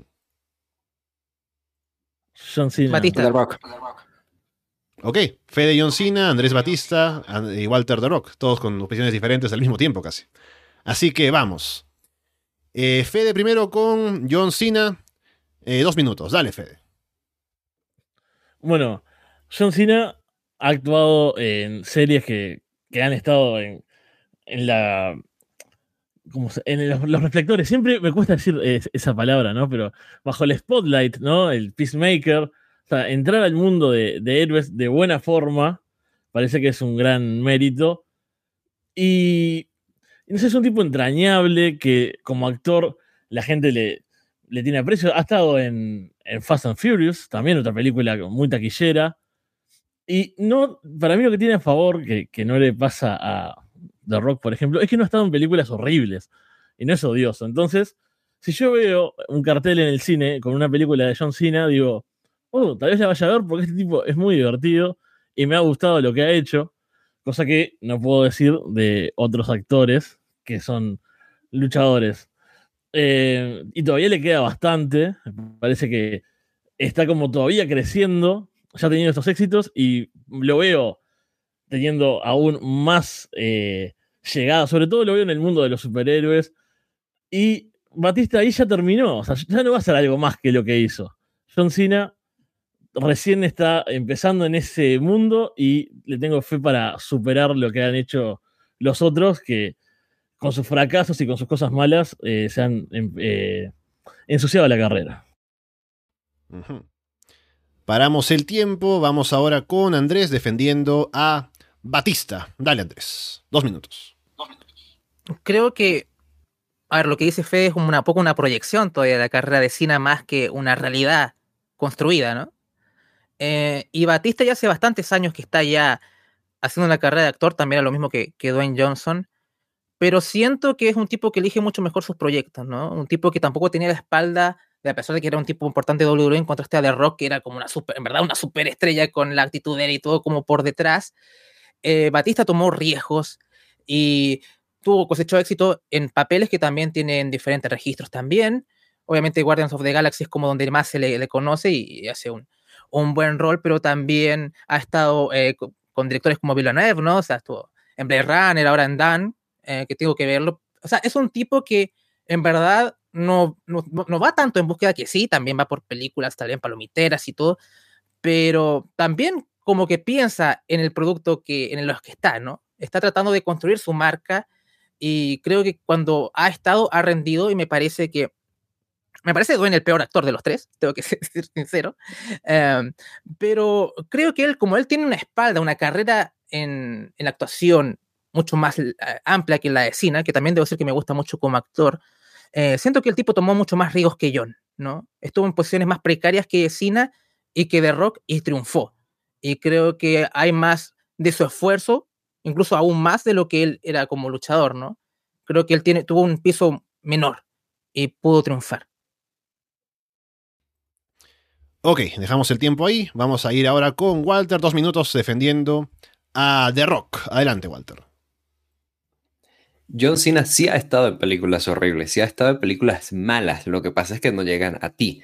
Andrés está hablando de que Batista salió en Dune, pero que no la ha visto. ¿Cómo va a hablar de Dune si no, si no la ha visto? No puede saber si es bueno o no. Entonces, a ver, sobre The Rock yo voy a ser muy claro. El tipo, a ver, eh, tomar riesgos no quiere decir éxito. Estamos evaluando el éxito. Y The Rock ha sido exitoso porque The Rock en donde se ha parado ha sido protagonista sino hasta productor de todo. Y esto es también en televisión, porque recordemos el éxito de, no sé, una pequeña serie en HBO llamada Bowlers, por ejemplo. Me estabas diciendo también Rápidos y Furiosos. ¿Sabes quién salió en Rápidos y Furiosos primero que John Cena? The Rock, y además que regresó.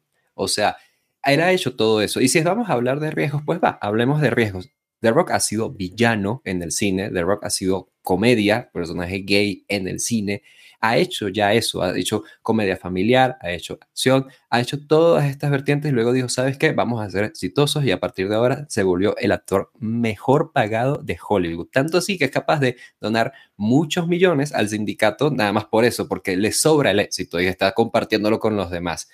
Insisto, ha sido exitoso precisamente como actor y ha sido exitoso como empresario precisamente porque ha logrado hacerse una imagen y un legado al punto de que puede hacer proyectos de acción como Rápidos y Furiosos, pero luego puede hacer una película en Disney, animada y también en live action, así de versátil ha sido The Rock. Entonces, el hecho de que han, tomado riesgos y así, para mí no me basta. Y Batista, de nuevo, la gente no recuerda a Batista, recuerda a Drax, no recuerda el nombre del actor. Y de nuevo, no se ha reflejado en éxito, no ha sido protagonista donde se ha parado a diferencia de The Rock. Y John Cena está recorriendo el mismo camino que The Rock ya terminó por construir. Ok, paramos justo llegando a dos minutos para ir con ahora el último minuto de Fede hablando sobre John Cena. Dale, Fede.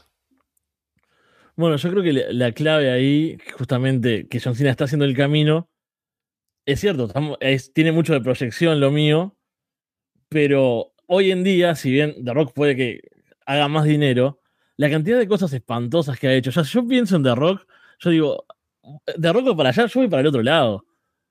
No me importa la, la taquilla en ese caso, porque me parece que es tan horrible. No sé, pienso en The Rock hecho una, una madrina o cosas así que ha hecho que son espantosas. Esa versatilidad donde hace de sí mismo en todas las películas, o sea, que haga diferentes roles no implica que los haga de forma creativa realmente. Y Batista sí, creo que los riesgos no le han dado tantos beneficios. Ahí la ecuación no le ha salido tan bien. Yo sí me parece que es, sí, tiene mucho de apuesta, pero tiene mucho de seguridad, de que lo que va, ha ido haciendo lo ha hecho bien y en eso es lo que el éxito que se está cimentando. Yo creo que es cierto, ese punto se los puedo ceder en cuanto a la proyección, pero... ¡Ah! Vamos con Andrés defendiendo a Batista. Un minuto más. Dale, Andrés. Bueno, recordar que The Rock, eh, The Rock es como el Seth Rollins del cine, ¿no? Muchos personajes y todos malos, casi. Y ese, ese- ese argumento valió por dos debates. Em, también destruyó, casi destruyó el universo cinematográfico de DC, ¿no? Por su ego. eh, porque él, Black Adam, villano de Shazam, quería enfrentarse con Superman sin puto sentido. Y ahora tiene que estar do- haciendo, trabajando su, su imagen política para volverse relevante. Está de, de capa caída y está totalmente en decadencia. Em, y no siento que tenga un verdadero legado. Y yo siento que al menos Batista, un tipo que a, punta de meritocracia y huevo ha logrado eh, su nombre en la industria. Y mi opinión de Dan no era como él como actor, de su calidad de actor o de su interpretación en Don, sino em, su elección de proyectos, para dónde va orientado su carrera, no tanto su performance, porque todavía no, obviamente no la hemos visto, pero para eso iba el argumento, más allá que tú puedas, puedan estar de acuerdo o no, pero para eso quería estar claro. Pero, pero poco más, ¿no? Eh, simplemente Batista un grande. Bien. Vamos, último minuto para Walter hablando sobre The Rock. Dale, Walter. Perdón que a ti no te gustan las películas de The Rock, pero a mucha gente sí le gustó Black Adam, le gustó DC Liga de Super Mascotas, le gustó Jungle Cruise. Fíjate, he nom- he nombrado proyectos de Warner, proyectos de Disney, doblajes de voz, acción, un personaje en donde incluso es un navegante portugués perdido en el Amazonas. O sea, insisto, eso ha sido exitoso. ¿Y cuál es el legado de Batista realmente? ¿Ser el tipo de fondo ahí en, las en películas exitosas? Pel- películas exitosas estas, donde el tipo está en medio y es la portada, es la cara de todo este proyecto. Él no destruyó el universo del DC, el universo de DC ya estaba condenado. Él no fue, él no fue lo, que, lo que mató el universo de DC, seamos honestos, señores. Y quise añadir también que, nada, me, me gustan mucho las películas de The Rock. Y, me- y- y- y- y ninguno de ellos. Ya perdiste con eso. edificio en llamas. Ya perdiste con eso. edificio en llamas. Ya, por favor. Paren, paren esto. Eh, ha- han sido buenos argumentos todos. Me, me han gustado. Eh, creo que hicieron un. Me gustó mucho el argumento. Creo que fue Walter quien lo dijo. De que. O no sé si fue Andrés. De que lo de John Cena está muy bien, pero es como muy. De. Como esperanzado, ¿no? Decir, ah, sí, va a tener una buena carrera, Fui pero yo. todavía no la tiene. Sí. Me gustó ese argumento. Así que creo que ahí un poco mataron lo de John Cena, aunque Fede también se defendió bien. En- estoy entre Andrés y Walter. Y creo que Wal- eh, Andrés ha, hecho, ha hecho un buen trabajo, eh, pero Walter creo que soltó varios datos, ¿no? Y hablando de las, eh, las participaciones en diferentes franquicias y demás. Eh, más allá del último argumento que, que bueno, está bien que te guste, Walter, pero eso que, que viene el debate, ¿no? Pero sí, voy a darle el punto a Walter para esta, para The Rock, así que vamos a quedarnos Vamos. con eso. Bien. Tenemos entonces, voy a poner aquí el puntaje en pantalla. tenemos a fin de seis rondas, Walter con tres puntos, Fede con dos y Andrés con uno. Así que ahora vamos a pasar a las últimas rondas, que van a funcionar ahora solamente con Walter y Fede, que son quienes tienen más puntos, que pasan a la siguiente, para un 2 de 3 caídas. Es decir, que el primero que gane dos argumentos en los próximos tres que hagamos, gana el juego del día de hoy. Y como Andrés no va a estar participando, va a estar ayudándome a mí a poder decidir quién se lleva el punto en las siguientes dos rondas. Así que bien, vamos a quitar el marcador ahora de pantalla. Y ahora entre Andrés y Fede, mejor dicho, entre Fede y Walter, vamos a decir el siguiente, eh, el siguiente tema, que es ¿quién es el mejor manager de la historia o el manager que más le ha aportado a sus patrocinados? Bobby the Bray Heenan. Ok. Eh, Paul Heyman. Ok, bien, vamos entonces primero con Walter. Voy a poner aquí el tiempo. Dos minutos defendiendo a Bobby Heenan. Dale, Walter. Bobby Heenan es el mejor manager de todos los tiempos y es precisamente porque es un tipo que es tan bueno en aportar a quien está manejando como también en aportar a quien se está enfrentando. O sea, y se los voy a poner en este, en este punto. Hulk Hogan era el gran babyface en la época de los 80s de, de WWF y de los 70 toda esa época. ¿Quién era el top heel de esa época? Bobby the Brain Heenan, porque él era el genio maquiavélico que traía diferentes rivales para enfrentarse entonces a Hulk Hogan. Él era quien traía eso, él aportaba eso y en más de una ocasión él vendió para Hogan, vendió para Andre the Giant, vendió para quien sea que le pusiera las manos encima. Entonces siempre se aseguró de no solamente aportar a sus beneficiarios, sino a las personas con las que se está enfrentando, que es lo que debería hacer un buen manager. Además, un tipo que tiene sentido del humor, que tras, traspasó eso y fue un gran comentarista y que, vaya, ha sido influyente por demás, al punto de que precisamente todos los managers posteriores a Bobby the Brain quisieron convertirse en Bobby the Brain incluyendo a Paul Heyman. Entonces, sí, yo me quedo con Bobby the Brain Heenan como el mejor manager de todos los tiempos por esa razón. Y vaya, por el hecho de que precisamente él, todo ese aporte que trajo al mundo del wrestling, a sus, a sus eh, manejados, es algo que se volvió influencia en el mundo del wrestling. Y cuando tú piensas en un manager, piensas en Bobby the Brain Heenan. Ok, paramos el tiempo. Dos minutos ahora para Fede hablando de Paul Heyman. Dale, Fede. Bueno, yo la verdad pienso en Bobby Heenan y no me acuerdo ni, ni cómo luce. Ahí ya tengo, tengo un, un, punto en contra de él, ¿no? Pienso en Paul Heyman, que, o sea, hoy en día con Roman Reigns, ¿no? Que ya lo, lo defendió temprano y hablé todas sus bondades. Y Paul Heyman ha sido pieza clave, pieza clave en Brock Lesnar. Entonces pienso en el impacto de sus representados, en cómo ha revitalizado carreras, en cómo ser un Paul Heyman guy es algo que te cambia la trayectoria a los luchadores. Bueno, su performance en sí es un tipo que hace tremendas promos, que puede estar en backstage ahí. Bueno, lo hemos visto ahora con The Bloodline, ¿no? Ser parte de esta historia tan densa, tan grande, ¿no? Con tantos segmentos y él ahí siempre aportando. Y no solo a Roman, que es, digamos, como directamente a quien representa, sino todo su entorno, ¿no? Es, es una pieza clave de la principal historia del wrestling de los últimos años. Fue pieza clave en Lesnar, o sea, el tipo cada vez que ha estado metido en algo se ha convertido en una pieza clave y bueno, obviamente después, o sea, antes en realidad ECW, pero ahí capaz que no es tanto su rol de manager, pero es también eso, esa, ese bagaje, ese background lo ha traído, me parece, a, lo que es su personaje en pantalla. Y, y bueno, eso lo, lo, ves en entrevistas, o sea, me parece que es muy variado lo que puede hacer y también genera mucho hit, ¿no? Como Gil hace que cuando el rival tiene que enfrentarlo y él se mete entre medio, uno quiere que le den un, una piña a Paul Heyman. Lo hemos visto arrodillado, rogando y también genera mucho, entonces es, es maquiavélico, es dramático, es, eh, es todo lo, lo que tiene que ser un manager. Ok, dos minutos exactos, cortamos el reloj. Vamos con un minuto más para Walter hablando sobre Bobby Heenan. Dale, Walter. Paul Heyman Guys, vamos a hablar de Paul Heyman Guys. ¿Qué tal si hablamos de Hayden Race, Rybat, Curtis Axel, Justin Credible? Claro, sabes, grandes nombres que todos, ninguno se volvió campeón mundial y el que se volvió campeón mundial es uno de los peores campeones mundiales de todos los tiempos en la figura de Justin Credible. Bobby Heenan aportó a sus manejados, como por ejemplo Haku, como por ejemplo Andre de Giant, como por ejemplo Kurt Hennig, Mr. Perfect, como por ejemplo Rick Flair, Angelo Poffo, etcétera, etcétera, etcétera.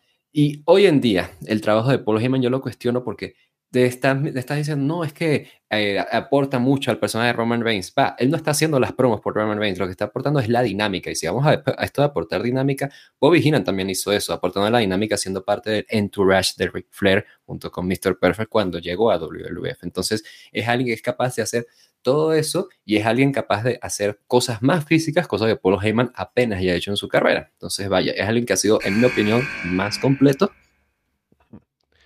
Bien, último minuto para Fede hablando sobre Paul Heyman. Dale, Fede. bueno, ahí tenemos esos ejemplos de Paul Heyman, Paul Heyman guys que no sirvieron, pero es un agregado tan bueno que le intentaron poner gente que era horrible porque dijeron, bueno, si, no lo salva Paul Heyman, no le va a salvar nadie. Pero tampoco es Dios el hombre. Es muy bueno, pero no puede. Curtis Axel, no puede. O sea, el tipo es una puerta de carisma. Es, esta mesa que tengo es más interesante que, que él. Eh, pero el tipo es tan bueno que dicen, bueno, ante la nada misma vamos a ponerle a esto que es el más 100, a ver si lo salva. Entonces, es una apuesta, puede sí, obviamente, no todas van a salir bien, pero las que salen bien, salen maravillosas que son todos los, otros casos de éxito que, mencioné anteriormente. Ok, paramos el tiempo ahí. Y a ver, Andrés, te pregunto a ti, ¿qué te pareció? Eh, ¿Por quién te decantas entre los dos? Em, eh, creo que voy por Walter y voy porque, mira, yo también desconozco mucho a Bobby Heenan, y, pero sé que él es el estándar, es como la vara. Y cuando. Y creo que Walter gana el debate más que nada porque busca casos de fracasos. Y Fede se defiende bien con lo que puede, y en verdad creo que tiene razón en la defensa. Pero al final el resultado es que Heyman no todo lo que tocó fue oro, a pesar de que a lo mejor no fue culpa de él, ¿no? Y el desconocimiento de Fede sobre tal vez mucho el trabajo de Hinan hace de que tal vez no pueda haber retrucado con respecto a cosas que tal vez algo que no haya salido tan bien, o puede utilizar algunos casos, que a lo mejor sí hubo algún fracaso de Hinan, yo no lo sé pero como Fede no lo puedo demostrar porque no lo conoce y yo tampoco conozco, y ahí hubiéramos, yo, hubiera también perdido Fede eh, eh, con, defendiendo a Paul Heyman. Por eso que con Nana, ¿no? Con eso es imposible no ganar. Pero em, es por eso, y creo que ahí es el desconocimiento tuyo. Ahí fue. A lo mejor habían casos donde fracasó Heenan, ¿no? Pero no, lo, no los expusiste. Yo también hubiera perdido en tu lugar en ese sentido. Y por ahí voy por Walter, por eso.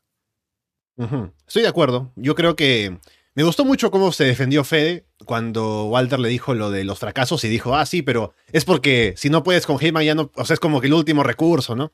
Me gustó esa defensa, pero es cierto que si Fede hubiera sabido un poco más sobre la carrera de Heenan, habría podido decir algo más, pero claramente no se pudo, entonces Walter tuvo mejores argumentos por ese lado, así que voy a quedarme también con Walter en esta primera caída. Vamos con la siguiente entonces.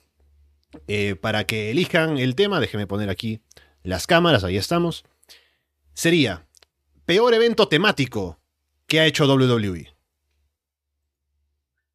Ejemplos Hell in a Cell, ¿no? Cyber Sunday. Ah, que nosotros, ah, es que pensé que teníamos que elegir y nos ibas a dar como las opciones. Eh, Hell, in a Cell. Ok. Mm. Fatal Four Way. Ya, bien, vamos con Fede entonces. Déjenme poner aquí el tiempo. Dos minutos sobre Hell a Cell. Dale, Fede. Bueno, el gran drama de Hell a Cell es haber convertido una estipulación que está plagada de gloria, de momentos históricos, ¿no? Tenés al Undertaker tirando a Mankind, tenés, no sé, cuántas cosas que han pasado, eh, el fin de una era, tantas cosas eh, de, la historia, y te meten cuatro, te meten tres en una noche porque tiene que caer en el calendario. Entonces, toda la importancia, todo el drama de la estructura más diabólica, todo lo que significa eso que era un cierre de una historia de meses y meses, de una rivalidad, te lo meten en la mitad de una historia. Y en cuanto al evento en sí mismo, se, se va volviendo chato, porque ves una en el opener, ves una en la mitad de la noche, ves una al final. ¿Cuántos spots diferentes van a ser? O sea, el tercero que se tira de arriba ya no tiene gracia. Así como el primero que cayó era épico, si pasa dos veces en un año, si pasa este año, el año siguiente pasa lo mismo, ahí se va perdiendo eh, la importancia. O sea, si todo es diabólico, importante y terrible, nada lo es. Y nos deja esa gran estupidez que hemos, nos hemos reído muchas veces de que se pacten el combate en la jaula diciendo cosas como luchar conmigo va a ser para ti un infierno, ¿no? Y ahí a partir de eso, o sea, es tan malo que, que, lo lleva a, estupideces, o sea, argumentales para poder forzar la estipulación en medio de combates que no la necesitan. Eso para mí ha sido un desastre absoluto de, evento este Hell. Bien, paramos el tiempo. Vamos ahora con Walter hablando de Fatal Four Way. Dale, Walter. El daño a Hell Cell ya se recuperó, o sea, el daño que tenía ya se recuperó. Ya la gente está hablando del Hell por ejemplo, que tuvieron eh, Finn Balor y Edge, o el que tuvieron Seth Rollins y Edge. Nadie está recordando esos malos pay-per-views porque ya se recuperó ese daño. Simplemente es cuestión de dejar de hacerlo y ya se retoma. Entonces no es un daño que ah, nos trajo, nos dañó la estipulación. Y también, yo quiero decir, Hell Cell continuó y continuó. Y continuó porque estaba generando compras de ventas ahí en, en los pay per La gente estaba pagando por ver eso, porque decía, ah, pues Hell Cell lo voy a pagar. Fatal 4-Way solo tuvo una edición. Una edición porque de inmediato fue de los peores pay-per-views que hizo WWE, que no tenía nada de esencia, nada de sentido, nada de algo que se le pudiera rescatar, al punto de que dijeron, no vamos a repetir esto, muchachos. O sea, a ese punto tuvo que ser. Entonces, Hell in por su parte, sí tuvo momentos positivos, hubo momentos buenos, debuts, entre, qué sé yo, vaya, cosas que hicieron que el pay-per-view se mantuviera relevante. Fatal Four Way fue muerte instantánea, fue, no, no volvamos a hacer esto nunca más. O sea, esto aquí se acabó. Es de los peores además porque es una estipulación la que no puedes jugar nada. Una Fatal Four Way, eso ya me lo das en los shows semanales. Una Hell in a Cell no me lo das en los shows semanales, sí me lo das en un pay-per-view. En un pay-per-view temático que podemos criticar, por supuesto, pero me lo estás dando en una ocasión especial en la cual yo tengo que pagar para ver eso. Una Fatal Four Way no tiene absolutamente nada de especial. Y es que si nos vamos al caso, si bien Hell in a Cell tuvo malos momentos, este fue tan malo, el pay-per-view en general, Fatal Four Way quiero decir, al punto de que dijeron, no volvamos a hacer esto. Cosa que no hicieron con Helena Cell, que por, pues por tanto tiempo sí continuaron porque estaba funcionando, ¿no? Hasta que eventualmente el daño fue suficiente. Pero fue un daño que ni siquiera ha sido permanente porque ya nos recuperamos de eso. Ok, llegamos a los dos minutos. Vamos con el último minuto para Fede hablando sobre Hell Cell. Dale, Fede. Bueno, yo creo que el daño de, de Hell Al, dejar de hacerlo, sí, se, se, me armó, pero durante ese tiempo hace que durante un año entero no pueda haber otro, otro combate Hell in O sea, si se hizo en octubre, se hicieron tres, no importa que la siguiente rivalidad eh, lleve todo o tenga sentido, no sé, eh, por historia hacerla, porque, ah, no, ya hicimos una hace dos meses obligatoriamente por el maldito calendario, ahora no podemos. Y si la gente lo miraba y si lo volvían a hacer y se lo volvían a comprar, es por la esperanza, porque es una estipulación tan querida que uno decía, bueno, está bien, el evento pasado fue una porquería, pero yo quiero ver un buen Hell Y lo ibas a saber y otra vez decías, ¿por qué estoy viendo el tercer Hell de una noche? Entonces, la esperanza te lleva a esa caída y es aún más molesto. El Fatal Four Way es como, bueno, sí, no pasa nada, no va a haber otra mañana y, no impacta que veas cuatro Fatal Four Ways hoy, otra mañana, otra la semana que viene. la repetición sí es dañina. Bien, último minuto para Walter hablando sobre Fatal Four Way. Dale, Walter.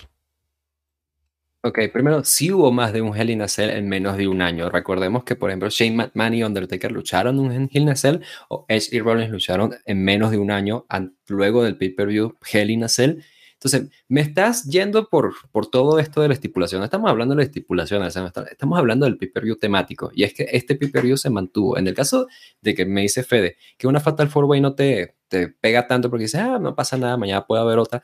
Tanto se fue así que este pay-per-view no lo vio nadie. Nadie recuerda una sola cosa que pasó en este pay-per-view porque así de malo fue. Fue simplemente un elipsis, ¿sabes? Todo el mundo dijo, vamos a olvidar que esto pasó. Y a partir de ahí no se volvió a repetir. Por esto es que es el peor pay-per-view temático de WWE, porque no dejó nada. Tanto, tampoco dejó que tuvieron que deshacerse de él de inmediato. En cambio, Hell in a Cell tuvo un gran, gran atractivo que es su propia estipulación. Y si el único argumento que me pueden dar de por qué ha sido malo es el daño que hizo a la estipulación, pues carajo, ya ese, eso ya es un disco rayado. Ya, cerramos ahí. ¿Qué te pareció, Andrés? ¿Con cuál te quedarías? Me quedo con Fede. Eh, y me quedo porque creo que Walter, entiendo por dónde fue, pero creo que eligió una, una, una mala, mala, un, mal show. Yo le digo por Extreme Rules, de hecho. Y siento que al final el debate se tornó demasiado a Hell in a Cell, más que lo malo que fue Fatal Four Way. Y, eh, ok, fue malo y lo desechamos, se ha pasado con muchos pay-per-views, ¿no? Eh, y lo que pasa con Hell in a Cell, en mi opinión, o como en Extreme Rules, que condiciona mucho el producto, lo que tú estás viendo, y eso ha pasado por años, por años, por años, y aunque Walter tiene razón, no es que cagó a Cell y, o sea, ahora puedes usarlo y como correctamente, pero en el momento en que estaba ese pay-per-view condicionó bastante de lo que tú veías semana a semana por años.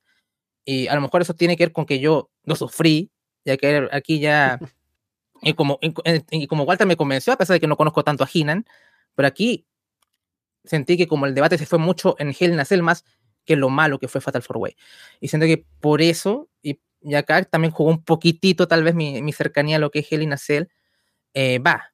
A mí Extreme Rules es peor que Hell Cell en, en, en cierta forma, eh, porque todo está condicionado, todo tiene que ser un, un match con estipulación y me, y me jode el pay-per-view entero. Por último, un Hell Cell bueno te, te, puedes ver, ¿no? Pero, pero por eso voy un poquito más por, por Fede.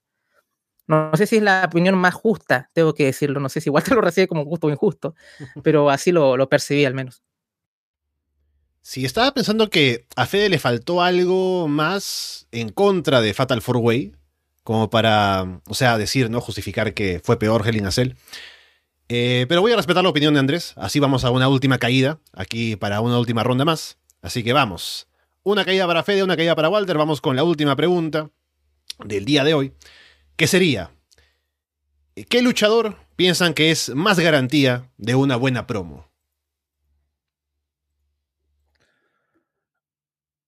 MJF. ¡Ay, la con... o sea, y, y se, llegué a abrir la boca para decirlo. Eh... Oh, déjame pensar. Qué terrible. eh... Voy con Vamos con CM Punk. Eso, estaba esperando que dijeras. Oh, eh, vamos. sí. vamos, eh, Walter, dos minutos hablando sobre MJF. Dale. Sales ahí, ves tu, tu público, ¿no? En un show de wrestling dicen, necesito que esta gente se entretenga con algo. ¿A quién vas a mandar a que la gente se emocione, a que la gente responda a NJF? Es un tipo que va a salir y va a hacer que lo abuchen, va a hacer que lo aplaudan, va a hacer que aplaudan a la persona con la que está en realidad, va a hacer que la gente abuchee a la persona con la que está con realidad. Es alguien que te puede vender, es alguien que puede hacer comedia, es alguien que puede causar lo que él quiera en el público en vivo porque el tipo se toma esto como si fuese en serio. Entonces, yo creo que es garantía precisamente por eso, porque es un tipo que puede darte la emoción que de, él desee, no solamente si lo estás viendo en pantalla, pero sobre todo si estás allí en el público. Nunca en ninguna ocasión ha ocurrido que NGF salga al frente al público en vivo y la gente diga, uy, bueno, fue como que un bajón de, de lo que llamamos de show, ¿sabes? No, porque el público dice, mira, NJF, vamos a aprovechar esto para mentarle su madre, para aplaudirlo, lo que sea, ¿sabes? No, no es un momento muerto del show en absoluto. Y es que precisamente se ha dado esa libertad de vamos a hacer cualquier cosa y no se pone, digamos, a hacer como nada, nada, nada más a, a perder el tiempo, ¿sabes? O sea, va a lo que va y consigue lo que quiere conseguir, al punto de que te puedes creer el, de que gente como Wheeler Yuta, qué sé yo, eh, Brian Pillman Jr. pueden ser reales para él, ¿sabes? Saca adelante lo que tú le pongas enfrente. Yo por eso creo que es la mejor garantía de una buena promo. Ok, paramos el tiempo. Vamos ahora a dos minutos con Fede sobre CM Punk. Bueno, CM Punk tiene la característica de que no va a dejar indiferente a nadie, ¿no? Entonces, si sale a hablar de algo que esperás, de algo que no esperás, si está empezando una historia, continuando, o sea, el momento en el que lo agarres, vos tirás a CM Punk ahí y o lo van a querer matar, o lo van a amar, o va a tener reacciones mixtas, muy ruidosas. El tipo, o sea, es tan eh, magnético, tan carismático, que incluso cuando no está él, la gente reacciona por, en relación a las cosas que él hace. Pero no estamos solo hablando de eso, así que no me voy a seguir en ese tren. El tipo te puede salir con algo totalmente real, ¿no? Con mezclar cosas de la vida. Te puede salir con algo eh, muy populista, no sé, y hablarte de Chicago y del pueblo y terminar en la grada con la gente. Te, te puede tirar contra el público y la gente terminar odiándolo, pero sin ser barato, porque incluso ese populismo es real, el tipo late ahí, o sea, el tipo eh, vibra con el público y no, no cae en cosas tan, eh, no sé, campi, tan payasescas, tan sobreactuadas. El tipo, para mí, tiene ese, ese beneficio que incluso, yo me imagino que a Punk lo llamás, no, no tenés que darle guion, no tenés que darle la historia, tenés que decirle, salí, hoy tu rival va a ser Ricky Starks y el tipo va a lograrlo de algún modo, o sea, y si le decís, no, eh, la semana que viene es Danielson, pero vos sos el Hill, también lo va a lograr, porque tiene esa capacidad de, por su persona y después eso lo, lo transforma en el personaje. Me parece que es el más completo en ese y, y que la reacción es en la arena, en la televisión, en las redes, en los compañeros, o sea, el tipo atraviesa todos los campos posibles con, con su palabra, con su micrófono. O sea, es un tipo que es histórico por una pipe a ese, a ese nivel. Bien, justo en dos minutos terminamos y vamos ahora con eh, Walter. Un minuto más defendiendo a MGF. Dale. Me estás diciendo entonces que las reacciones mixtas son buenas. Tú estás justificando entonces que las reacciones mixtas a alguien como Roman Reigns, por ejemplo, eran positivas. El de teniendo toda la arena abuchándote, pero unos cuantos diciendo, eh, sí, eso es, eso es bueno. Porque NGF no deja indiferente a nadie, porque precisamente todo el mundo va a la dirección que NGF les dice que tienen que ir. Si él hace que, si él quiere que todos te aplaudan o que lo aplaudan a él, lo logra. Si quieres que te abucheen a ti o que lo abucheen a él, lo logra. Nadie se queda por el contrario con él. Y es que Punk, lo siento, Punk es muy cursi, es muy simple. Para ser un Punk, NJF ha ido más allá, ha hecho promos todavía más edgy, ha, ha hecho promos todavía más audaces, ha hecho cosas todavía más y más elaboradas y más influyentes, precisamente fuertes, que tú dices, no puedo creer que este tipo haya llegado a este punto. E incluso ha ido tanto así al punto de que alguien como Bully Ray dice, no, no, es demasiado, y se creen todos, porque el tipo tiene de mark a todos. Bien, último minuto para Fede en defensa de CM Punk. Dale, Fede. Para mí, justamente el mérito de la reacción mixta es los grises, los matices, y que si el tipo seguramente buscase unificar, lo logra, pero también la reacción mixta es, nadie tiene el 100%. MJF diciendo eh, cosas contra la ciudad o diciendo, ay, sí, eh, metiéndose con la familia de alguien, no va a lograr el 100% de apoyo. Sí, puede lograr que una mayoría lo ovacione o lo abuchee, pero la reacción mixta es que o te quieren o te odian. Es, no hay un término medio, no hay una neutralidad. Ese es el logro, de que te va a llegar de un modo u otro y es parte de lo que le hace él. No, no necesita ser eh, blanco-negro. Y MJF es mucho más simple, me parece. Y eso de Etsy no lo veo como un mérito, lo veo como, uy, dice cosas que están ahí eh, en el borde de lo, de lo moral. Me parece que es como un adolescente buscando atención muchas veces. Y Punk lo veo real. Y está bien, el, los Punks cursis los banco mucho porque yo soy así también, así que. Dale, Andrés, ¿con quién piensas que nos quedamos? Uf, siento que a ambos le faltaron algunas cosas, ¿no? Eh, y siento que, por ejemplo, a Fede puede haber usado más. La, tiene un, gran argumento que es la trayectoria de CM Punk y cómo él ha triunfado en diferentes entornos, ¿no?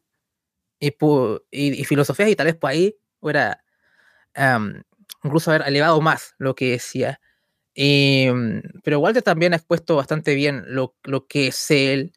También pudo haber hablado, pero eso ya no es tanto promos, ¿no? Pero también como, como ha llevado su personaje fuera también de lo que es. eh, el ring y todo, pero esto es estrictamente, estrictamente promos. Está, está complicado, ¿no? Quiero sacar mi opinión personal y quiero centrarme en los argumentos de, de ambos.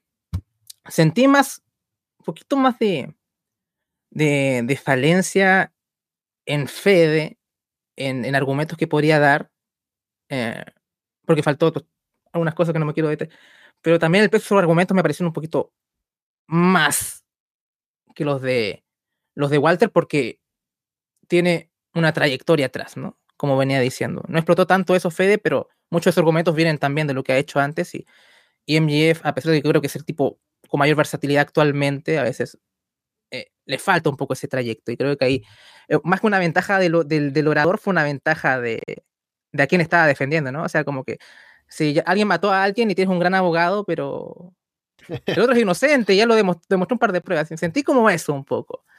Eh, voy un poquito más por fe de acá, quizá. Voy uh -huh. por ahí, pero está compli muy complicado.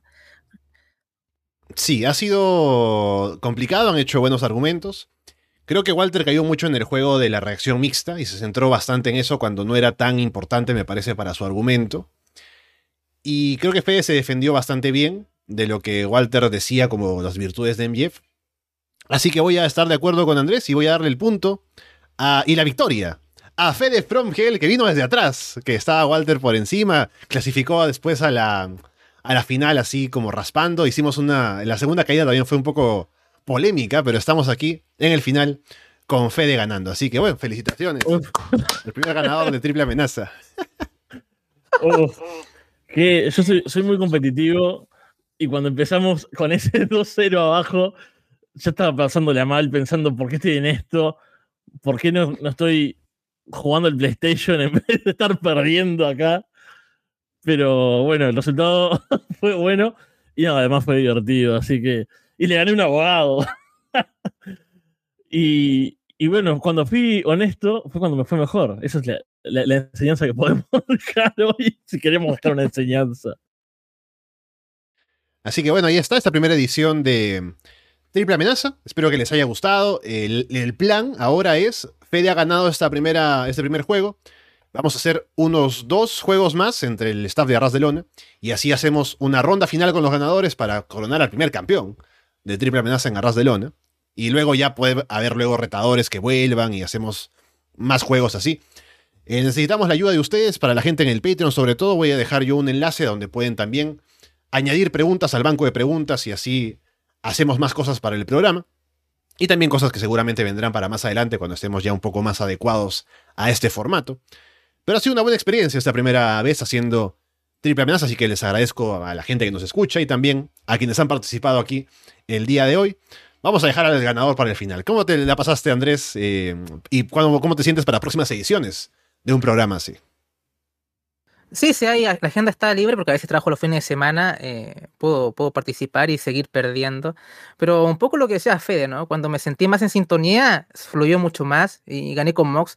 Yo estaba seguro que iba a ganar con Mox. Yo estaba seguro y lo gané. Y me dolió, por eso me dolió con, con Batista.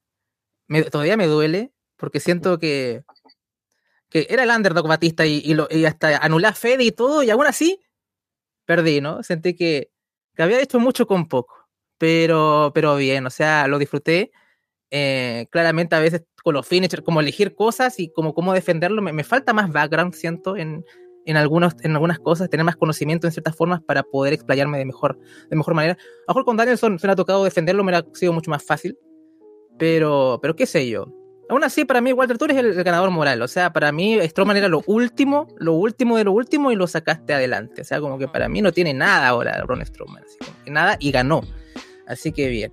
Y, y, gran trabajo de fe en darlo vuelta, así que eso me declaro muy, muy, un perdedor totalmente con todas las, la, la, las, las letras de cada, de, de, la palabra, así que no, perdí bien, perdí bien, más allá que lo de Batista me dolió un poquito, pero vamos a ver si remontamos en alguna edición de acá.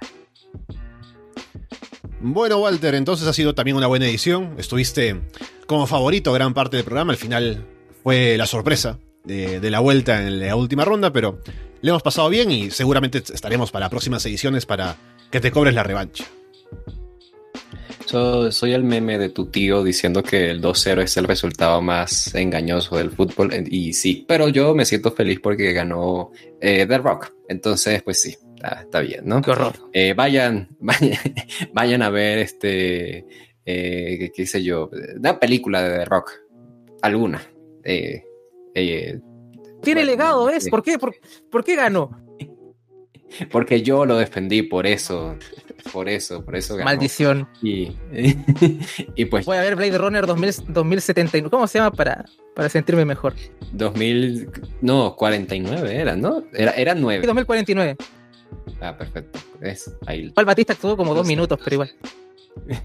y perdió, perdió contra Ryan Gosling. Ah, ese es tu, tu ídolo.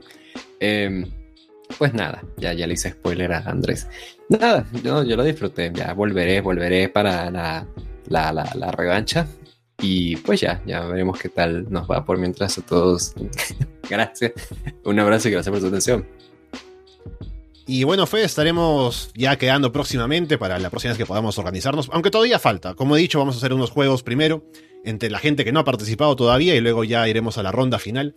Así que prepárate porque puede que vayas por el campeonato próximamente.